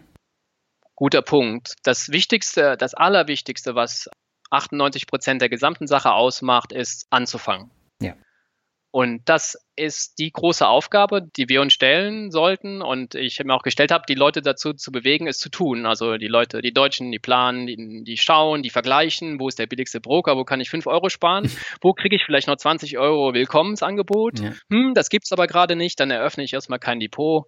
Ich warte erstmal ab. Und im Endeffekt geht das so über Jahre. Die kümmern sich dann alle zwei, drei Jahre mal drum und machen es im Endeffekt nicht. Ich habe mhm. sogar entfernte Freunde, die so agieren. Also, ey, zeig mir mal doch mal, was ist denn der beste Broker oder was denkst du denn jetzt? Ja, MSCI World oder den Vanguard Total Market ah, und den und den Broker. Mach auf, fang an. Und dann ein Jahr später und hast du? Und nee, im Moment noch nicht und äh, ich guck noch und äh, die hatten gerade kein Angebot. Und, und es, so, das heißt, 98 Prozent der Sache ist, mach es. Und wenn du dann anfängst, ähm, Hauptsache, du lernst mit den Schwankungen mal umzugehen. Du lernst mhm. die mal kennen. Du weißt, dass da mal Jahre bei sind, wo du eine negative Rendite hast, weil der mal der Markt fällt. Der wird aber dann nur wertvoller. Also weil die Anteile werden eigentlich, wenn die geringer bewertet sind, ist es ja nicht, dass die, dass du Geld verlierst, sondern jeder Anteil ist wertvoller. Wenn du neues Geld dann reinsteckst, hast du sehr wertvolles Geld, was du dafür benutzen kannst. Mhm. Und das, darum geht's eigentlich. Und wenn jetzt jemand mal jahrelang dabei ist und er hat das Depot sehr schön sechsstellig und er macht sich weitere Gedanken und irgendwann oben raus zählt ja auch ein Prozent mal mehr. Also bei 100.000 ist ein Prozent mal 1.000 Euro und hm. ob man die jetzt erzeugt, ist, ist zwar nett, aber es ändert dein Leben nicht. Ne? Aber wenn das jetzt mal das zehnfache Geld ist, dann ist ein Prozent halt schon, ist schon Geld. Und da macht es dann über die Jahre mehr Sinn, sich da mal hinzuentwickeln. Aber wie gesagt, das, das kann später kommen. Und das, das betrifft dann eher Menschen, die, die schon im siebenstelligen Bereich sind, ja. Das, da gebe ich dir auf jeden Fall recht. Das heißt, absolute Grundaufgabe ist anfangen, machen, sich mit den Basics ähm, zu kümmern, dann hat man einen unschätzbaren Vorteil gegen fast alle Mitmenschen gerade hier bei uns im Land und ist langfristig auf einem wunderbaren Weg. Mhm. Jetzt hast du neben den Aktien und ETFs auch noch einen hohen Immobilienanteil, aber über indirekte Investments. Der beträgt circa 15 Prozent, wie du mir im Vorgespräch gesagt hast. Wie investierst du denn da in Immobilien? Ähm, das ist auch in, in den USA, hatte ich darüber dann später kennengelernt. Also nach den normalen ETFs für, für die Aktien direkt gibt es halt diese Real Estate Investment Trusts. Hm. ETF einmal, das sind halt Immobilien drin und weil ich hatte meine Depots in den USA, habe die immer noch zum ähm, Teil in den USA und kann da zum Beispiel direkt in diese amerikanischen Immobilien investieren. Die mhm. haben eine ganz gute Rendite. Also der amerikanische Immobilienmarkt, der ist eigentlich hat immer großes Potenzial äh, oder oft gutes Potenzial für die Investoren aus verschiedenen Gründen, weil es da weniger Regulierung gibt.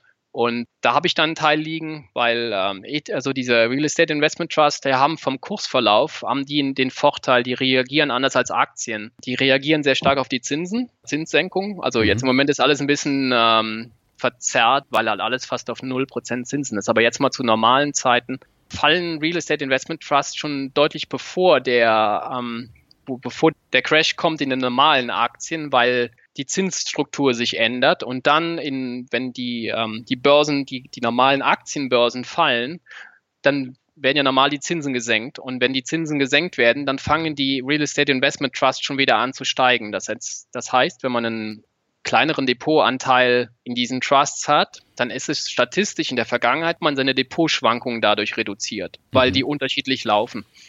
Ja.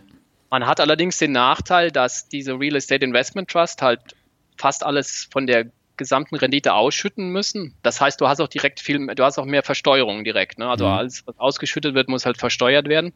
Und dadurch hast du gerade bei den tesorierenden ETFs, wenn du die hast, oder selbst bei den normalen Ausschüttern ist ja immer nur so ein gutes Drittel, was eigentlich von der Gesamtrendite ausgeschüttet wird, während es bei den äh, Real Estate Investment Trust fast 90 Prozent sind. Also ich glaube 85 Prozent Minimum mhm. Amerika. Und da hast du halt steuerlich. Aber auf jeden Fall ist es ganz nett, ähm, je nach Anlegersache dann diese Fluktuationen zu reduzieren. Das hilft dann auch erst wieder bei größeren Geldbeträgen. Und es hilft dann nochmal mehr, wenn du später mal vielleicht von deinem Depot leben willst. Es ist natürlich schön, wenn du ein, ähm, dieses Sequence of Return Risk dadurch auch reduzieren kannst, dass du weniger Depotschwankungen hast in dieser mhm. Stelle. Und dadurch habe ich dann im Endeffekt hab knapp zehn Prozent diesen Real Estate Investment Trust selbst und bin noch bei diesem, ich hatte noch so ein amerikanisches Private Equity äh, Firma, wo ich investiert bin in verschiedene Projekte. Das mhm. gibt es hier in Deutschland ja auch bei anderen Sachen. Ja. Ähm, und ich habe das dann, da gibt es auch die Renditen sehr hoch. Da hatte ich, das war aber Glück, irgendwie 2013, 14 das meist investiert, als ähm, die Immobilienbewertung sehr niedrig war. Da gibt es dann auch immer noch Projekte, die, also die bringen alle über 10 Prozent, mhm. die meisten. Und ich habe sogar ein, ein Hauptgeld noch, das sind 16 Prozent Rendite. Das ist, ähm, in Deutschland gibt es das eigentlich fast nicht. Und das ist auch nur so, weil es ein guter Zeitpunkt war. Das Geld lasse ich weiterlaufen. Also in Summe würde ich sagen 15 Prozent ähm, dadurch dann da investiert in diesem Bereich. Mhm. Das ist jetzt so was ähnliches wie Exporo oder Estate Guru. Ganz genau, das ist es. Da muss man sich dann immer anschauen, da kennst du dich wahrscheinlich besser aus als ich im deutschen Markt, mhm. wie hoch die Sicherheit der Sache selbst ist, ob das dieses Geld, was man investiert, wirklich gedeckt ist von der Immobilie, also was passiert, wenn der Herausgeber pleite geht. Mhm. Das ist in Deutschland ja nicht so, also da hast du gar keine Sicherheit. Okay, das, das ist halt interessant. Und an welcher Stelle der Nahrungskette du als Geldgeber stehst. Ne? Mhm. Es gibt halt irgendwie vorne, wenn du der erste Geldgeber, das sind die sichersten, das sind meistens die Banken, die haben, ähm, die geben, die, die werden, falls was pleite geht, die werden als erstes bedient und dann gibt es noch Preferred Debt oder Equity, was an zweiter Stelle kommt und dann mhm. das Normal Equity kommt das ganz hinten. Das heißt, ähm, mit meinen Sachen in Amerika stehe ich zum Beispiel an dieser zweiten Stelle mit diesem Preferred Equity, wo ich nicht bei den letzten 15 Prozent bin, sondern davor. Mhm. Das ist nett. Aber generell muss man sich immer anschauen, was macht denn diese Plattform äh, langfristig? Ja. Wie gut ist die aufgestellt? Und wenn die pleite geht, was passiert dann mit meinem Geld? Da könnte mhm. man jetzt eine ganze Stunde wieder drüber sprechen. Ja, nee, also man muss äh, tatsächlich immer gucken, welche Rendite habe ich, welche Sicherheiten habe ich und was kommt am Ende bei raus. Und ich habe zum Beispiel die Feststellung äh, gemacht, sowas wie bei den deutschen Immobilienplattformen, da würde ich nicht investieren, weil einfach die Rendite zu niedrig ist und das Risiko viel zu hoch, weil ich da immer in Nachrangdarlehen investiere und mhm. immer in die Röhre gucke, wenn diese Projekte ausfallen. Und genau. äh, das war jetzt bei Exporo halt schon mehrfach der Fall. Und mhm. da sehe ich das gar nicht ein, mein Geld äh, da reinzustecken, weil das bringt mir einfach nichts. Bei Estate Guru ist es da was anderes. Da habe ich zwar auch relativ hohe Ausfallraten, aber bisher habe ich das Geld immer wieder bekommen und es gab bisher, also stand äh, jetzt Mitte 2020, noch kein Projekt, was im Nachgang nicht ausbezahlt wurde. Aber äh, das dauert natürlich, bis dann die Immobilie oder das Grundstück versteigert wird und dann bekomme ich auch meinen Anteil. Äh, aber das kann bis zu ein, zwei Jahre dann dauern. Und äh, wer mhm. das nicht mitbringt, äh, ja, der braucht da gar nicht zu investieren. Genau, ähm, da gibt es dann wirklich noch mehrere Punkte, wo man aufpassen muss. Ja. Das Ding ist ja, man vergleicht sich meistens nur, also man vergleicht zum Beispiel, sagen wir mal, die Leute sagen, ich kriege 10% im Aktienmarkt minus Steuer, minus mhm. Inflation und ich kriege bei Peer-to-Peer-Krediten, jetzt mal sagen wir mal Konsumkredite oder ja. auch da kriege ich irgendwie das Gleiche und deswegen ist das geiler, weil es verlässlicher ist. Erstmal wird nicht beachtet, äh, dass das ja vor Inflationsbereinigung ist und die mhm. gesamten Ausschüttungen erstmal äh, versteuert werden. Das heißt, auch die Inflation wird besteuert. Das heißt, du hast sehr hohe Besteuerung eigentlich darauf drauf von mhm. weit über 30 Prozent, 35 Prozent, weil die Inflation halt mitbesteuert wird, die eigentlich gar keine Rendite für dich ist. Mhm. Aber was noch wichtiger ist, viel wichtiger ist, ist, dass diese Vergleiche mit den 10 Prozent zu 10 Prozent eigentlich nur in guten Börsen, also in Bullenmarktzeiten, wenn alles Sonnenschein ist, gemacht werden meistens. Also wie die Konsumkredite P2P ist das eigentlich das krasseste. Sie sagen die, ich habe da 10% und im Aktienmarkt auch 10, aber so ist das, das hier ist verlässlicher. Deswegen mache ich einen großen Anteil oder einen Teil mache ich da. Aber was die nicht beachten ist, dass in, halt in dem nächsten Bärenmarkt, den diese Börsen meistens noch gar nicht hatten, diese P2P ähm, wenn die mal einen Bärenmarkt haben, was sie gerade haben, was dann noch erstmal die Rendite ist, weil die Ausfälle, die schnellen ja nach oben. Das mhm. heißt, die Realrendite ist in diesen Zeiten dann nicht mehr 10, sondern null oder negativ, mhm. während der Aktienmarkt halt über die gesamten Zyklus 10% ist und in diesen Bullenmarktzeiten 20 hat. Das heißt, du musst den gesamten Zyklus vergleichen. Ja. Und dahinter kommt dieses Ausfallrisiko von den Börsen und wo ist dein Geld dann? Und wenn diese Börsen ausfallen und du bist eigentlich nicht besichert, das heißt, das ist wie so eine Gans, die geschlachtet wird, die hat 100 Tage ein gutes Leben, nach mhm. Nassim Taleb, also das ist der, der Gans-Trade, der, Tur Turkey-Trade du machst 100 Tage Geld mit dem Ding oder die Gans fühlt sich 100 Tage lang toll, die isst jeden Tag, der geht's wunderbar und auf einmal am 100. Tag wird die geschlachtet und die hat's nicht kommen sehen. Und diese Sachen erinnern mich manchmal daran, dass die Leute nicht erkennen, dass sie gerade gemästet werden und es ihnen unheimlich gut geht und die nicht erkennen, dass in fünf Tagen der Schlachter da hinten ist. Und wenn man, das muss man auch einmal erlebt haben oder wenigstens verstanden haben, dass da Risiken sind, die natürlich nicht kommuniziert werden, weil da viel Geld drin ist und alle Beteiligten viel Geld gerade verdienen, ist auch schön mit den Empfehlungen werden viel Geld verdient, das ist auch gut, sollen die Leute verdienen. Aber die Risiken werden dadurch nicht äh, so weitergegeben, wie es weitergegeben würde, wenn es das eigene Geld von den Leuten wären, was on the line wäre. Das ist nämlich nicht da, sondern die haben kein Risiko, selbst die Börsen haben kein Risiko. Das ist nämlich eine LLC-Struktur, die, sind, die gehen einfach mit dem Geld weg, wenn sie keins mehr vermitteln können. Hm. Und das müssen sich, sollten sich äh, viele Leute bewusst machen, was sie da machen. Das wird auch gelernt werden, aber erst über den Zyklus jetzt, über die nächsten Jahre, wo diese Hysterie da vorbei ist und die Deutschen springen immer so auf äh, Zinsgeld, weil das halt sicher ist, die Zahl bleibt gleich, es gibt ja. 4, 5 Prozent, die Zahl bleibt gleich. Und das, die goldene Gans hinten, der, der Schlechter hinten in fünf Tagen wird nicht gesehen dadurch. Hm. Und das war mir deswegen auch ein Anliegen, es äh, in einem Bericht und in einem Artikel bei mir mal zu behandeln, das Thema. Genau, den Artikel habe ich auch gelesen und äh, da stehst du ja den äh, P2P-Krediten, insbesondere diesen Konsumkrediten, sehr kritisch gegenüber.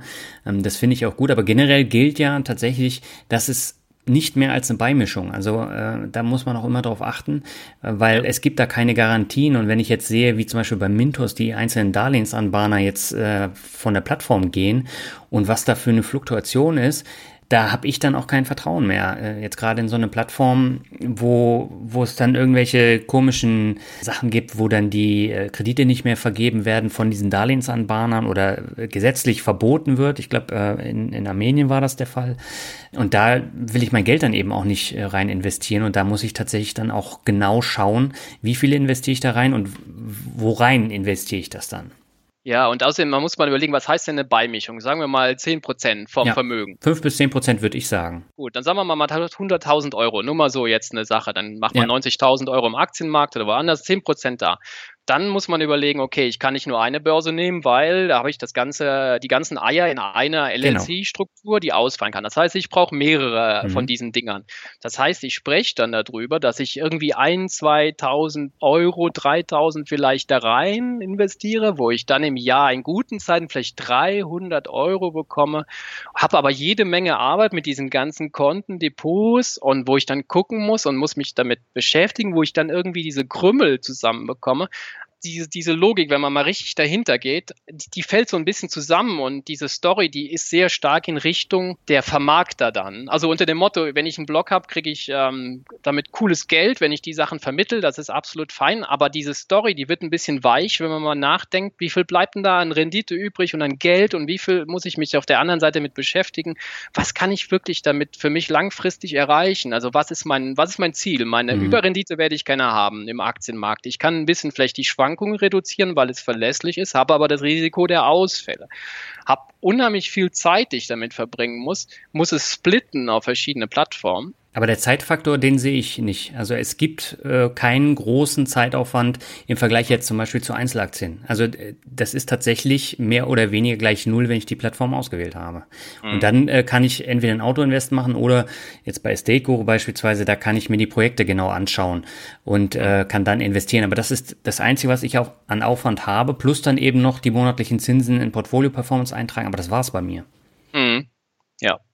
Wie gesagt, es macht nach meiner Meinung nur Sinn, wenn man sich gut anschaut, ja. wenn man denkt, das ist wirklich eine gute Rendite, das Ausfallrisiko klein. Wie gesagt, ich habe 5% vom Vermögen in diesem Fundrise Amerika. Das mhm. ist äh, eine Struktur, aber da bin ich sehr gut in der Positionierung und wenn die Immobilien ausfallen, kriege ich das Geld und man ist preferred. Und ich habe ähm, sogar Erfahrungen ja gemacht vor vielen Jahren mit, das hatte ich noch nicht erzählt, mit Lending Club. Das ist mhm. dieser größte, weltweit größte Peer-to-Peer-Konsumkreditanbieter in Amerika ist der. Da ist das alles besser geregelt. Ja. Es gab auch gute Renditen über einige Jahre bis dann auf einmal rauskam, natürlich diese Plattformen haben Interesse, möglichst viel Geld zu verdienen, wie wir alle. Das ist mhm. wunderbar, aber die haben keinen Skin in the Game, die haben selber kein Risiko, wenn die Kredite ausfallen. Was die wollen, ist natürlich viel Geschäft. Mhm. Das heißt, die versuchen möglichst viel anzubahnen. Das ist absolut fein. Aber dadurch schauen die, wann die selber kein eigenes Geld in den Krediten haben, schauen die nicht mehr drauf, wie die Kreditqualität ist. Und die wurde beim Lending Club, die war, die konnte man sich anschauen und die wurde dann irgendwann so schlecht, das hat man noch nicht mal gesehen. Das war auch wieder, die haben das dann so ein bisschen verheimlicht, dass die äh, Schuldner genommen haben, akzeptiert haben, die überhaupt nicht mehr, die überhaupt nicht mehr kreditwürdig waren. Also die mhm. waren noch nicht mal Subprime, die waren irgendwie ramisch oder so, die waren, äh, die waren unterhalb ramisch. Und dadurch sind dann Kredite ausgefallen, die hatten noch nicht mal eine Zahlung geleistet oder, oder vielleicht zwei oder so von den 36 Monaten. Mhm. Und das, das ist irgendwie die, das ist irgendwie, wir Menschen, wir schauen ja halt, wir, wir achten drauf unser, auf unser eigenes Vermögen. Sehr viele Menschen achten, wenn die ein Business haben, nicht drauf, die, die schau, jeder schaut auf sich selbst. Das ist okay, das ist halt Kapitalismus, Marktwirtschaft, das ist menschlich. Aber wenn du kein Skin in the Game hast, dann ist der Reiz sehr hoch, anderen Leuten Sachen zu empfehlen, wo du selbst Geld verdienst, aber die anderen langfristig, äh, über kurze Zeit schon, aber langfristig nicht. Hm. Also die besten Businesses gibt es in der Art immer nur, wenn der Herausgeber selber auch Skin in the Game hat. Also dieses Fundrise zum Beispiel, die haben selber 10 Millionen oder ich sag mal eine Zahl eigenes Vermögen und die haben selber in diese Projekte mit dir Geld investiert. Das heißt, die haben dieselben Schmerzen, wenn ein Projekt scheitert wie du. Mhm. Und das ist phänomenal, weil die sind erstmal stark aufgestellt. Und zweitens, wenn die, bevor die Geld verlieren, setzen die Himmel und Hölle in Bewegung, dass der Kreditnehmer zahlt. Mhm. Was du natürlich nicht hast, wenn da kein Skin in the Game ist. Wenn du kriegst als Anbahner, kriegst du die die Rendite aus der Anbahnung und vielleicht noch jährlich. Und als Affiliate kriegst du eine einmal äh, Rendite am Anfang durch eine Empfehlung, absolut in Ordnung. Aber mhm. danach kümmert dich das Thema ja nicht mehr. Wenn du nicht Skin in the Game hast, du vielleicht als Blogbetreiber hast Skin in the Game als, du hast einen Ruf zu verlieren. Mhm. Das ist Skin in the Game. Okay, das ist, das ist was. Ja, wieso? Aber du hast doch eigenes Geld. Also ich habe äh, eine fünfstellige Summe in P2P-Kredite investiert und äh, ja, ich ja. weiß daher auch, was ich mache und ich verliere das Geld ja genauso. Ja, es ist nur so, die meisten, also wenn du ganz grob mal schaust, ich meine dich gar nicht, sondern mhm. die meisten Blogs, die legen irgendwie, ich lege 500 Euro da an, 600 Euro da an und aber die verdienen Tausende mit diesen Anbahnungen. Das heißt, die verdienen es zehnfacher mit den Anbahnungen als mit dem eigenen Geld und das ist völlig egal, ob die Plattform nachher pleite gehen, dann sind halt die eigenen 500 weg. Mhm. Wenn du aber vorher 20.000 verdient hast oder 100.000 durch Anbahnung, ist das was völlig anderes. Und ähm, das ist auch keine Kritik an Menschen, sondern das ist einfach, man, jeder, der investiert, sollte sich fragen, was ist die Intention, die Motivation? Und wir Menschen, wir schauen als erstes auf uns, auf unser Geld und das ist absolut in Ordnung. Das heißt, jeder, der investiert, sollte sich fragen, was ist die Position des anderen? Welche Motivation hat der? Ist die mhm. monetär? Welchen Ruf hat er zu verlieren, wenn es schief geht? Wenn der Ruf, wenn das sehr groß ist, was er zu verlieren hat, dann ist es kann man viel mehr vertrauen, als wenn der andere gar nichts zu verlieren hat. Und ich glaube, das ist generell eine gute Denkweise. Mhm. Was hat der andere zu verlieren? Und was ist die Intention von dem? Weil wir Menschen, das gibt keine Heiligen, sondern ähm, dann muss sich jeder fragen, ich schaue auf mein Geld und der andere natürlich auf seins. Und dann muss man gut reflektieren und dann klappen die Sachen noch vielleicht besser. Ja, aber das ist ja generell wichtig. Also bei allem, wo du rein investierst, musst du genau überlegen, was für Risiken habe ich damit und was kann damit alles passieren. Und das muss ich mir vorher machen und nicht hinterher.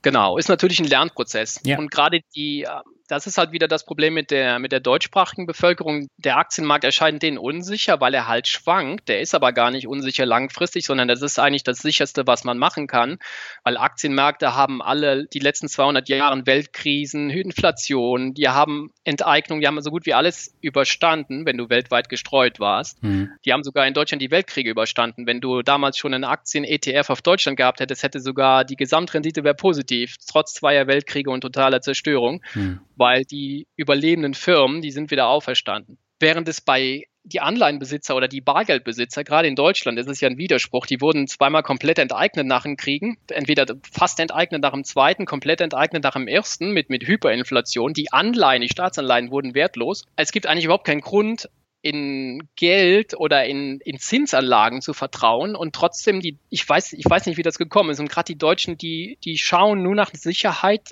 dass die Zahl auf dem Konto gleich bleibt, hm. was aber überhaupt keine Sicherheit ist.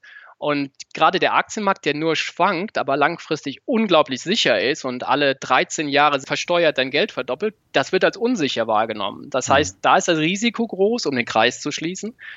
Die Leute werden in diese P2P-Kredite, die Deutschen greifen ja zu wie verrückt. Vergleich ja, mittlerweile aber nicht mehr, ne? Also das ja, genau, die Krise hat jetzt zum Glück zum Glück verbessert. Da die Leute werden erstmal auf die falsche Fährte geleitet und sind erstmal ein paar Jahre falsch unterwegs oder wenigstens falsch gewichtet unterwegs. Mhm. Man kann ja da von mir aus einen kleinen Teil reinstecken, aber die Leute, die trauen sich nicht an Aktien, aber investieren dann da ja. große Summen, große Anteile ihres Vermögens und gerade wegen dieser Historie, weil das nicht erkannt wird, was eigentlich wirklich Sicherheit bedeutet und was dass eine konstante Zahl auf dem Konto nicht Sicherheit bedeutet. Ja, aber genau das ist äh, das Problem. Und äh, diese Angst vor Aktien, die ist sehr merkwürdig bei den Deutschen ausgeprägt. Und da tun wir ja alle was dagegen, damit das Vertrauen da auch wieder zurückkommt. Ich meine, jetzt sowas wie Wirecard äh, zerstört es dann wieder, aber wenn du jetzt passiver Anleger bist, dann hat Wirecard ja fast gar keinen Einfluss. Genau, das stimmt. Und äh, ja, es ist wunderbar, dass wir mit äh, Blogs, dass es, dass es Leute gibt, erstmal, die das, die darüber schreiben und auch, es gibt gerade diese jungen Leute, die sich dann auch wirklich dann durch Internet und Co., ich höre mich jetzt an wie ein alter Mann, die, die dann halt äh, wirklich Internet kennenlernen, also da sich dann austauschen können, was früher, vor 20 Jahren fing das eigentlich alles erst an, also vor 25, als ich so, da, da war ein Internetzugang was Fantastisches in der Uni oder so. Es war ein Weltwunder, dass man auf einmal mit Netscape ins Internet konnte. Hm. Und jetzt können die Leute sich einfach irgendwie in Blogs austauschen. Die haben virtuelle Welten und das ist, das ist, ähm, ich glaube, das wird sich langfristig dadurch dann ähm, an, annähern, die, also äh, die, an die Region, dass die Deutschen nicht mehr so speziell sind. Zum Glück. Aber es dauert natürlich und gerade die nächsten zehn Jahre und da können wir super Aufbauarbeit machen und die, die Leute da auch hinbringen. Und es ist eine gute, ist eine super Entwicklung. Die Welt mhm. wird ja, die wird ja sowieso immer besser, die Welt. Und auch dieser Bereich äh, verbessert sich in Deutschland natürlich dann. Und da gibt es aber viel Bedarf und äh, das ist ein tolles Thema. Deswegen. Absolut. Wo wir gerade beim Thema Learning sind, äh, nochmal ganz kurz zum Blog von dir zurück. Äh, du führst regelmäßig Millionärsinterviews. Hast du denn bei den Interviews festgestellt, dass es Parallelen zu deinen eigenen Denkweisen gibt? Ja, die, die meisten Leute, sagen wir mal so, ähm, es gibt natürlich verschiedene Wege, das mhm. Vermögen aufzubauen. Wenn man aber wirklich mal schaut, waren dann schon Sachen dabei, wie was, ich, was wir am Anfang gesprochen haben, deutlich weniger als das Geld auszugeben. Es sind wirklich viele dabei, die irgendwie aus so einem Elternhaus gekommen sind oder was dann auch ein bisschen Glück ist natürlich, wo man sagt, hey, ich gebe nur die Hälfte von meinem Geld aus oder ähm, ich steigere meine Ausgaben nicht mit dem Einkommen. Das mhm. ist, man braucht erstmal Geld zum Investieren. Irgendwie. Ja. Und die meisten Leute, die haben es sich selber erschaffen. Wenn man es so bekommt und vererbt und nie, nie äh, damit umzugehen gelernt hat, ist es meistens wieder weg, ziemlich schnell. Das heißt, die Leute, die, das, die große Gemeinsamkeit ist, äh, sich eigenes Vermögen aufzubauen, erstmal einen Grundstock. Mhm. Wie der dann investiert wird, das ist was anderes. Das ist dann wieder der Risikobereitschaft geschuldet. Ähm, ich habe wunderbare Interviews, wo Leute sich mit Mitte 30 mehrere Millionen in deutschen Immobilienvermögen aufgebaut haben, von, von null auf. Äh, absolut fantastisch. Aber auch mit Schulden, ne? Und mit Schulden, aber mhm. die haben sehr wahrscheinlich erkannt, dass Deutschland damals ähm, mal sehr günstig bewertet war mhm. und das eine, eine relativ sichere Sache war.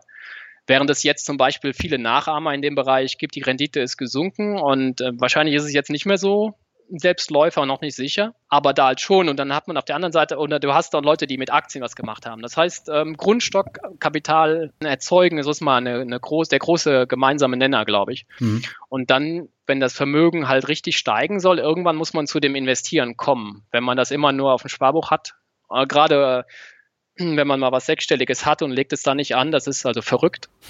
Und ja. kostet dich äh, dann über die Dekaden unfassbare Geld und Freiheiten. Das heißt, es wird irgendwann wichtig, dann den Schritt in, zu einem Investor zu machen. Ob das jetzt Aktien oder, wenn man sich darum kümmert, auch Immobilien sind, das ist wieder unabhängig davon.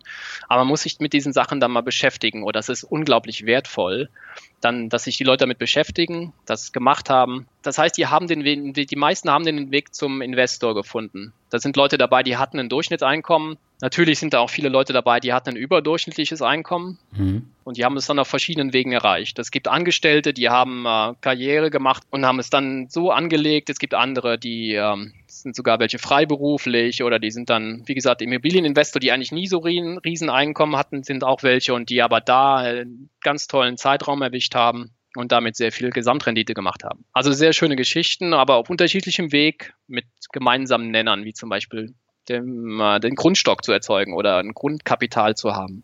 Okay. Jetzt würde ich schon zur letzten Frage kommen. Welche Ziele hast du denn für die nähere Zukunft, die du noch unbedingt erreichen möchtest?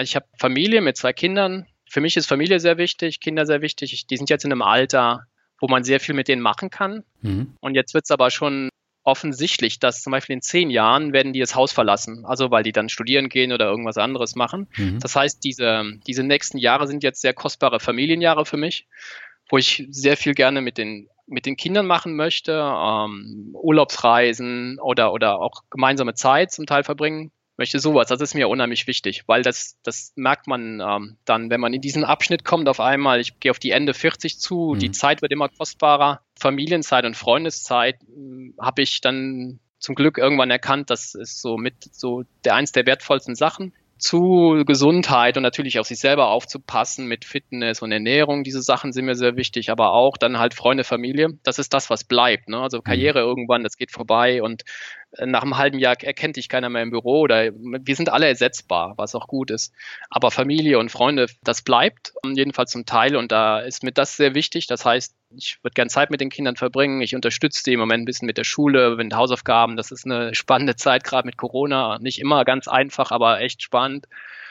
Meine Partnerin geht jetzt wieder Vollzeit arbeiten mittlerweile und da ist es auch gut, dass ich da ein bisschen zurückstecke und ähm, so viele innerliche Freiheiten mir erzeugt habe im Job, dass ich auch einfach sagen kann, ich arbeite jetzt nicht nur einen Tag der Woche zu Hause, sondern zwei, drei, auch mhm. nach Corona. Das heißt, ich habe mir da diese Freiheiten erschaffen, dadurch, dass meine Frau die super lange eine Pause gemacht hat für die Kinder und da ganz viel in die in diese Familie eingezahlt hat, dass ich da auch was zurückgeben kann an der Stelle. Und das sind halt Sachen, die man ähm, die sind halt gerade in dieser Situation dann. Also das, das nimmt einen sehr hohen Anteil äh, auf. Mhm. Gleichzeitig will ich, bin, wie gesagt, Ende, gehe jetzt auf die Ende 40 zu. Das Fitness ist mir super wichtig. Mein so Ziel ist so den besten Fitnessstand meines Lebens zu haben und den auch zu halten sehr lange. Also ich bin jetzt körperlich fitter als mit Mitte 20, mhm. wo ich erstmal gerade angefangen habe, irgendwann ein bisschen mit Joggen oder so. Und ich mache jetzt gerne Krafttraining und anderes. Das muss noch nicht mal Stunden, also viel Zeit sein, sondern mit Ernährung und Fitness mich da, also Ziel, ich will auf jeden Fall möglichst lange, möglichst gesund und mich gut fühlen, fit fühlen. Das heißt, dann auch die, die Lebenszeit nutzen zu können. Gerade, was hat man davon, wenn man sich eine Million aufbaut und dann krank im Bett liegt oder wenn man da irgendwie rumschlurft auf der ja. Couch und kaum bewegen kann. Das heißt, Fitness, äh, Familie, Sport. Wenn es dann mal wieder so ist, dann habe ich eher länger, also länger, weitere längerfristige Ziele, wenn die Kinder mal aus dem Haus sind oder in diesen Jahren, wenn ich ähm, dann doch mal in äh, zwei, drei, vier Jahren meinen Job entweder ganz aufhöre oder ganz stark reduziere, dass ich dann Sachen, ich habe früher viel ähm, mit Bands Musik gemacht, ähm, da würde ich gerne wieder in einer Band Musik spielen. Mhm. Und ähm, das war super schön. Das ist ja auch so eine Mischung aus Freundschaft und zusammen Musik machen, gibt einem sehr viel und äh, diese Sachen machen, wo ich mal wieder Hobbys stärker auslebe, dann in dieser Stache. Weil man muss sich äh, mit Familie, Kindern, Job, Vollzeit, ein Blog und so, das ist dann wirklich sehr fokussiert und das ist dann schon eine Limitierung, was dann noch übrig bleibt, muss mhm. man sich echt auf diese Sachen konzentrieren. Ein Blog ist ja auch ein Hobby. Mhm. Kennst du ja gut bei dir ist es fast im Moment wird's fast vollberuflich. Und es ist vollberuflich, ja. Selbst ich, ich verbringe, ähm, das unterschätzen ja alle Leute komplett, einen Artikel zu schreiben, einen eigenen Artikel. Das sind 10 bis 20 Stunden Arbeit. Also mhm. das ist richtig, das ist ja nicht zum Jammern, aber das ist halt, da steckt richtig Zeit dahinter. Das weißt du besser als ich. Ja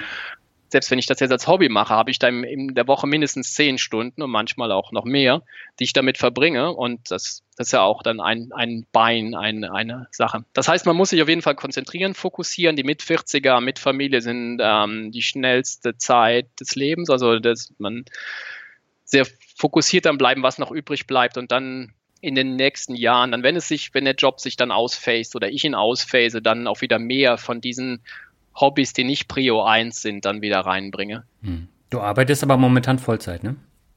Ich arbeite im Moment noch Vollzeit, habe hm. mir aber durch meine innere Einstellung und auch, was ich mir gesucht habe und mit meinem Chef abgesprochen habe, was ich nur tun konnte, weil ich dieses Vermögen habe, also diese hm. Mut zu haben, zu sagen, ich mache es nur so oder und so will ich es haben, das hätte ich mich nie getraut mit wenig Vermögen, ohne Vermögen.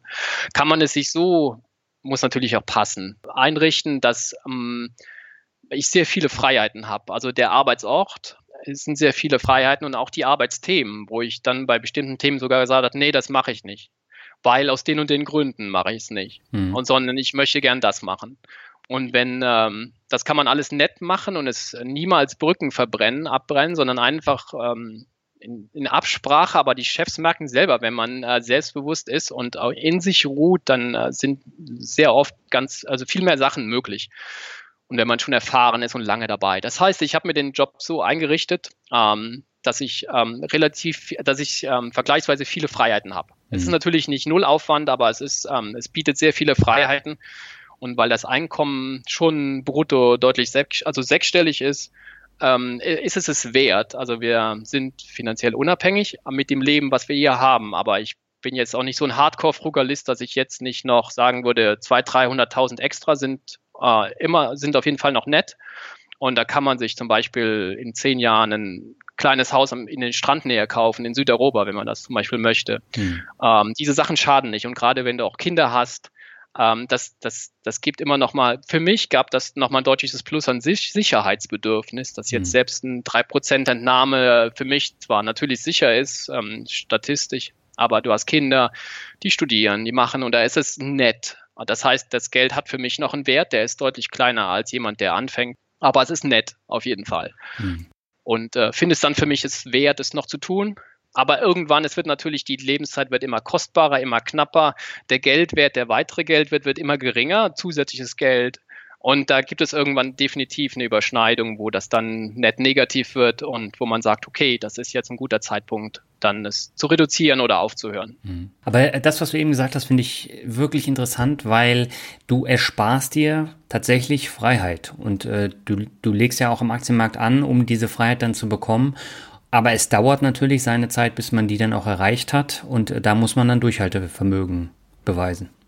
Auf jeden Fall. Wenn die Leute das jetzt, glaube ich, noch nicht überhaupt nicht gewöhnt sind und jetzt kommt jemand, der überhaupt nichts gespart hat, ist das erstmal schmerzhaft, glaube ja. ich, diese Umstellung. Also erstmal die eigene Erkenntnis, das ganze Geld verballert zu haben oder nichts gespart zu haben und äh, was man sich damit antut, aber auch ein großes Aha. Ja. Und wenn man dann auf dem Weg ist, ich glaube, die Änderung ist erstmal sind erstmal Schmerzen, weil man hat ja dann weniger Konsum als vorher. Diese Umgewöhnung ist immer das Problem. Wenn man jetzt ein Sportprogramm anfängt, diese Umgewöhnung sich aufzuraffen. Mhm. Aber wenn man mal drin ist, das heißt, wenn man mal einige Jahre zum Beispiel nur die Hälfte ausgibt vom Geld oder nur zwei Drittel, je nachdem, dann äh, ist man das irgendwann gewöhnt und dann ist es so zur Gewohnheit geworden, dass es sogar einem unnatürlich erscheint, auf einmal mehr auszugeben. Also wir hm. geben im Moment nur 40 Prozent von unserem Einkommen aus. Also noch nicht mal die Dividenden, die kommen sowieso alles extra. Mhm. Aber von unseren Arbeitseinkommen geben wir nur 40 Prozent aus des Nettoeinkommens. Mhm. Und es ist für uns völlig normal und wir sind total happy. Wenn ich jetzt sagen müsste, ich muss jetzt unbedingt 10.000 extra ausgeben für Blödsinn oder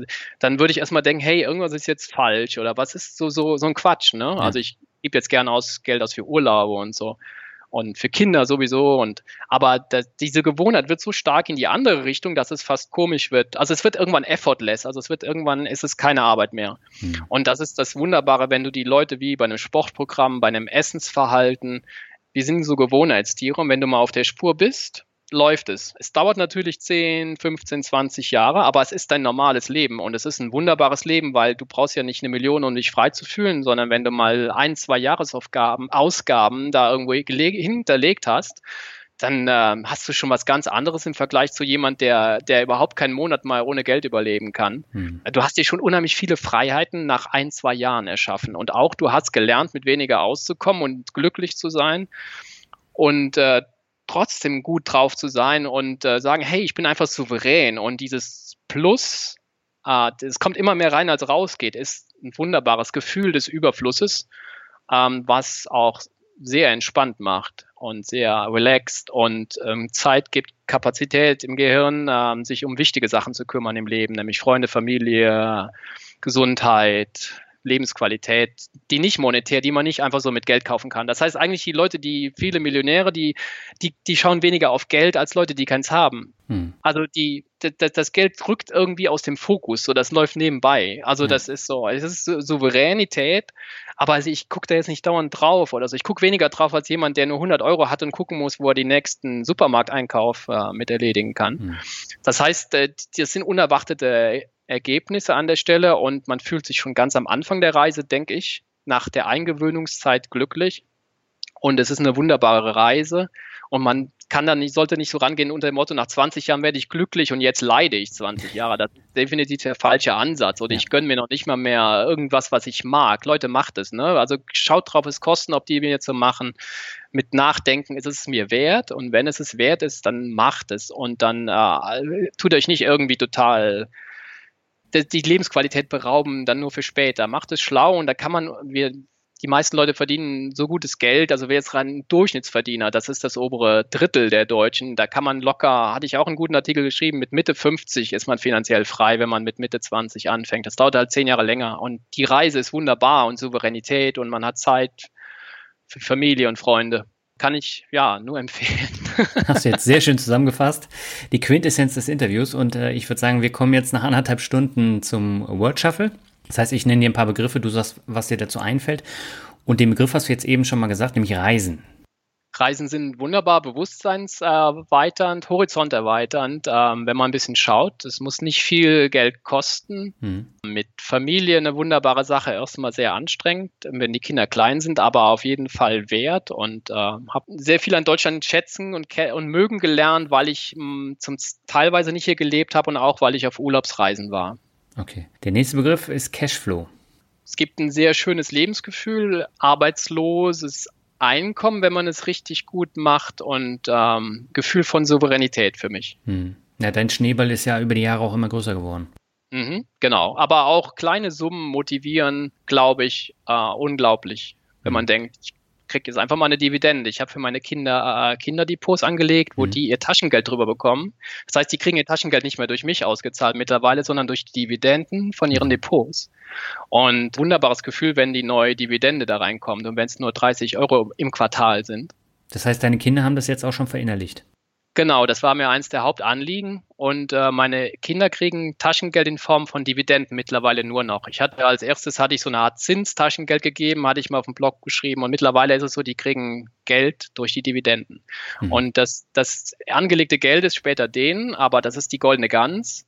Die wird nicht geschlachtet und die Dividenden sind das Taschengeld. Und wenn die davon weiterhin, habe ich gesagt, hör mal, wir könnten zum Beispiel die Hälfte ausgeben, die Hälfte sparen und die können die dann wieder anlegen. Es mhm. gibt ja noch Geld von Oma und so.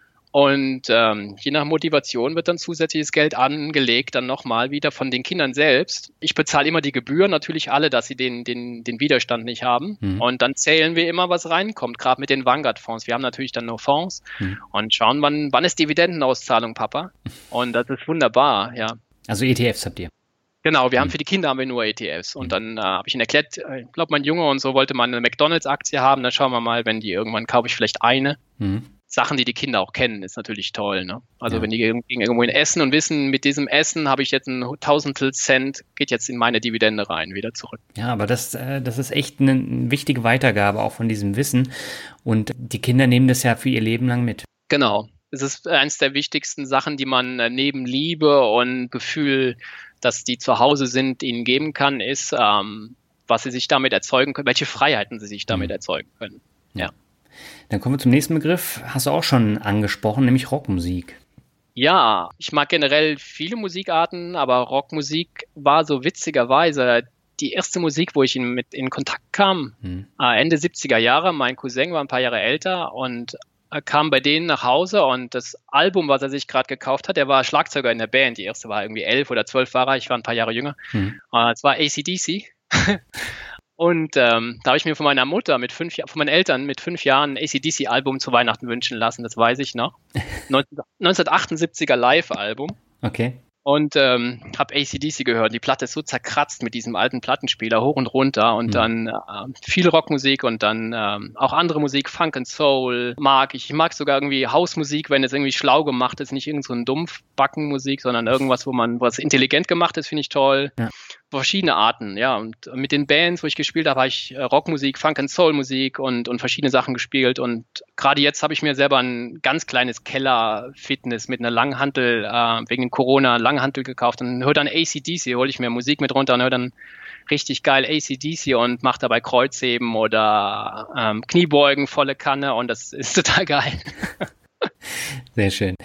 Der nächste Begriff ist Rendite-Denken.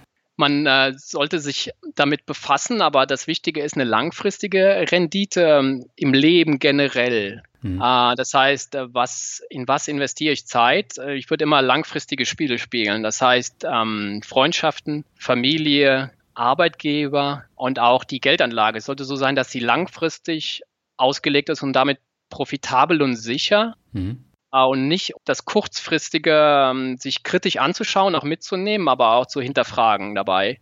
Und oft diese, diese Fallen, die kurzfristig lauern, zu vermeiden und langfristig winkt fast immer ein unfassbarer Benefit, egal mhm. ob das jetzt Zinseszins ist oder hm, eine Ehe, die gut läuft, weiß man natürlich nicht immer. Aber mhm. Freundschaften, die man pflegt, und dann schaut, was die in zehn Jahren macht und, und auch einen Arbeitgeber zu suchen. Das hört sich natürlich, das geht ins Platte jetzt ein bisschen rein. Man kann nicht alles planen und es mhm. gehen Sachen schief. Bei mir gehen Sachen schief. Aber langfristig zu denken, langfristige Rendite, langfristiges Outcome, das ist wunderbar. Das würde ich drauf gehen. Okay. Der vorletzte Begriff ist Deutschland. Ein wunderbares Land. Die Leute haben ein paar witzige Eigenschaften, die ich zum Teil es kennengelernt habe, als ich nach einem Auslandsaufenthalt wieder nach Deutschland zurück gekommen bin. Mhm. Meine Frau ist nicht Deutsche und findet Deutschland fantastisch, gerade weil sie nicht hier geboren ist. Mhm. Und äh, ein fantastisches Land und sehr viele Leute verkennen, was wir eigentlich immer noch hier haben und auch ähm, weiterhin behalten sollten. Mhm. Aber das heißt, du möchtest dann hier auch weiter wohnen bleiben oder zieht es dich nochmal weiter weg? Ähm, es ist so, wenn ich jetzt ganz alleine wäre, ich wäre ein Junggeselle, ähm, würde ich wahrscheinlich in Südspanien wohnen, kann ich mir vorstellen, irgendwie jetzt schon, oder vielleicht in Florida oder so Sachen. Mhm. Das fände ich ganz gut. Also irgendwie da, wo bestimmte Sachen nicht so wichtig sind, die hier unheimlich wertvoll sind, nämlich Schulbildung, ähm, Umgebung, dass man sicher rausgehen kann nachts und diese Sachen. Also das hatte ich jetzt, wäre jetzt Wetter gegründet. Also Wetter ist mir sehr wichtig, dass es irgendwie warm und sonnig ist. Bin so ein Sommertyp und dann im Winter werde ich immer hier halb depressiv. Und dann, äh, das, da, aber das ist halt dann ein Negativpunkt, der ist halt hier so, aber dafür hat es halt durch meine Situation mit Familie und äh, Job von der Frau und den Kindern, ist es halt in, in Summe ähm, der beste der Lebensort. Und mit Familie ist es halt immer auch ein Kompromiss und deswegen sage ich, äh, das ist hier im Moment unser bester Ort, das ist auch so. Das heißt aber nicht, dass ich irgendwann mal wieder umziehe, gerade wo die Kinder, wenn die aus dem Haus sind, hm. ist, ist die, die Gleichung wieder eine andere. Es gibt auch andere gute Länder, aber das hier ist äh, in Summe wunderbar jetzt hier. Sehr schön. Und schließen möchte ich, wie fast immer, mit Glück. Wir Menschen, ähm, das ist eigentlich unser Lebensziel. Also wenn du mal überlegst, warum wir eigentlich alles machen, warum studiert man, warum akkumuliert man Geld, wir wollen eigentlich, wir sind alle auf, wir sind Glückssucher. Und das ist fantastisch. In der amerikanischen Verfassung steht, dass das, ähm, das Anrecht jedes einzelnen Menschen die Suche nach Glück ist oder das Finden von seinem persönlichen Glück. Das ist für jeden was anderes. Und auch deswegen funktioniert Sozialismus, ist es die Hölle, weil das Lebensglück für jeden was anderes ist. Ich bin gerne in der Sonne, jemand anderes ist vielleicht gerne äh, in Skandinavien oder so. Das heißt, Lebensglück ist für jeden was anderes. Wir sind alle Glückssucher und ähm, Vermögensaufbau ist im Endeffekt ein Tool dafür. Das heißt, das Geld an sich ist nur ein Werkzeug und es erschafft Sachen, wo wir individuell glücklich werden können und das Glück damit auch uns glückliche Lebensabschnitte erzeugen können. Das heißt, wir sind Glückssucher, ich bin auf der Suche nach Glück und das ist, Leben ist eine wunderbare Reise und das ist auf jeden Fall so das Hauptziel im Endeffekt für mich. Super. Marcella, vielen Dank für das extrem lange und wertvolle Interview. Dankeschön, äh, war super, hat echt Spaß gemacht. So, das war nochmal eine extra lange Folge zum Abschluss der fünften Finanzrocker Podcast Staffel. Und die fünfte Staffel, die hat es wirklich in sich, denn sie hatte 31 Episoden und es ging ja los mit Dr. Gerd Kommer am Anfang und endete jetzt mit dem Maschinisten Marcel und dazwischen waren ganz, ganz viele spannende, interessante, aufwühlende, diskussionsreiche Folgen und ja, man kann sagen, die fünfte Finanzrocker-Staffel war bisher die erfolgreichste. Allein die Folgen aus der fünften Staffel haben fast eine Million Downloads erreicht. Das ist eine ganz schöne Menge. Wenn man jetzt noch die älteren Folgen dazu rechnet, dann kommen nochmal deutlich mehr dazu. Ja, an dieser Stelle möchte ich auch nochmal meinen Dank aussprechen, dass du so fleißig zuhörst und nach wie vor auch Gefallen am Finanzrocker Podcast findest, das ist enorm wichtig und deswegen achte ich auch darauf, dass bei den Interviews so eine große Bandbreite vorhanden ist, damit nicht immer nur das Gleiche erzählt wird, sondern dass man auch etwas über andere Ansätze hört, äh, dass man komplett unterschiedliche Lebenswege dann auch vorgestellt bekommt. Und äh, das ist wichtig und das ist auch der Maßstab für die sechste Staffel im Finanzrocker Podcast. Die startet am 26. August, dann auch wieder mit einer speziellen Folge, auf die ich mich schon sehr freue. Und ich glaube, die wird auch sehr, sehr gut ankommen im Podcast. Bevor ich jetzt die fünfte Staffel beende, habe ich nochmal vier Bewertungen zum Abschluss. Und äh, ja, wenn dir der Podcast gefällt oder wenn du Anmerkungen hast, Wünsche, dann kommentier doch gerne bei iTunes. Darüber würde ich mich freuen und es erhöht auch die Sichtbarkeit des Podcasts und bringt vielleicht noch andere dazu, sich mit der Geldanlage und den eigenen Finanzen auseinanderzusetzen.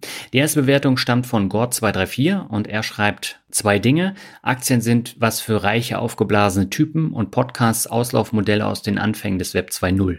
So habe ich noch bis vor kurzem gedacht, bis mir ein Kollege den Finanzrocker Podcast und Blog empfohlen hat.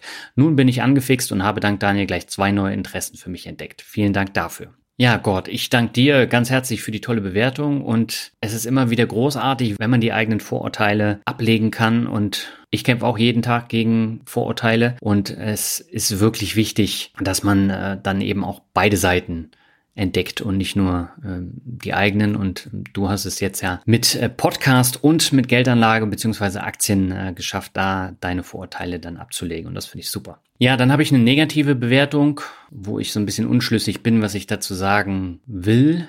Und zwar stammt die von Namersi und er oder sie schreibt, die Windei-Folgen nebenzu wirklich gute Folgen rar. Der 33-jährige Wirtschaftsingenieur Florian Wagner prahlt in Folge 152 mit seiner angeblichen finanziellen Freiheit, weil er genug Geld gespart hat, um wenigstens theoretisch ein paar Jahre eine Art Studentenleben führen zu können. Andere in seinem Alter haben zwar schon Familie und Heim, dann aber möglicherweise auch Verantwortung, Schulden und Verpflichtungen und sind somit unfrei.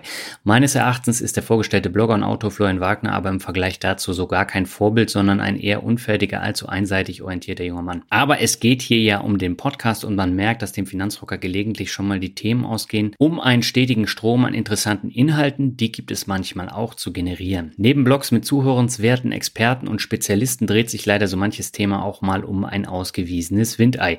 Was mich aber zur Abgabe dieser Bewertung inspiriert hat, ist die Aussage der Interviewpartner angeblich kostenlose Inhalte wie ihre seien per se von jeglicher Kritik auszunehmen und Kommentare mit negativen Bewertungen kämen somit von bemitleidenswerten, traurigen Menschen. Um es klar zu sagen, ich gebe meine Zeit einem Podcast, der sichtlich in jeder Folge von Werbung getragen wird. Hier unter anderem das Buch des jungen Mannes. Kostenlos geht anders.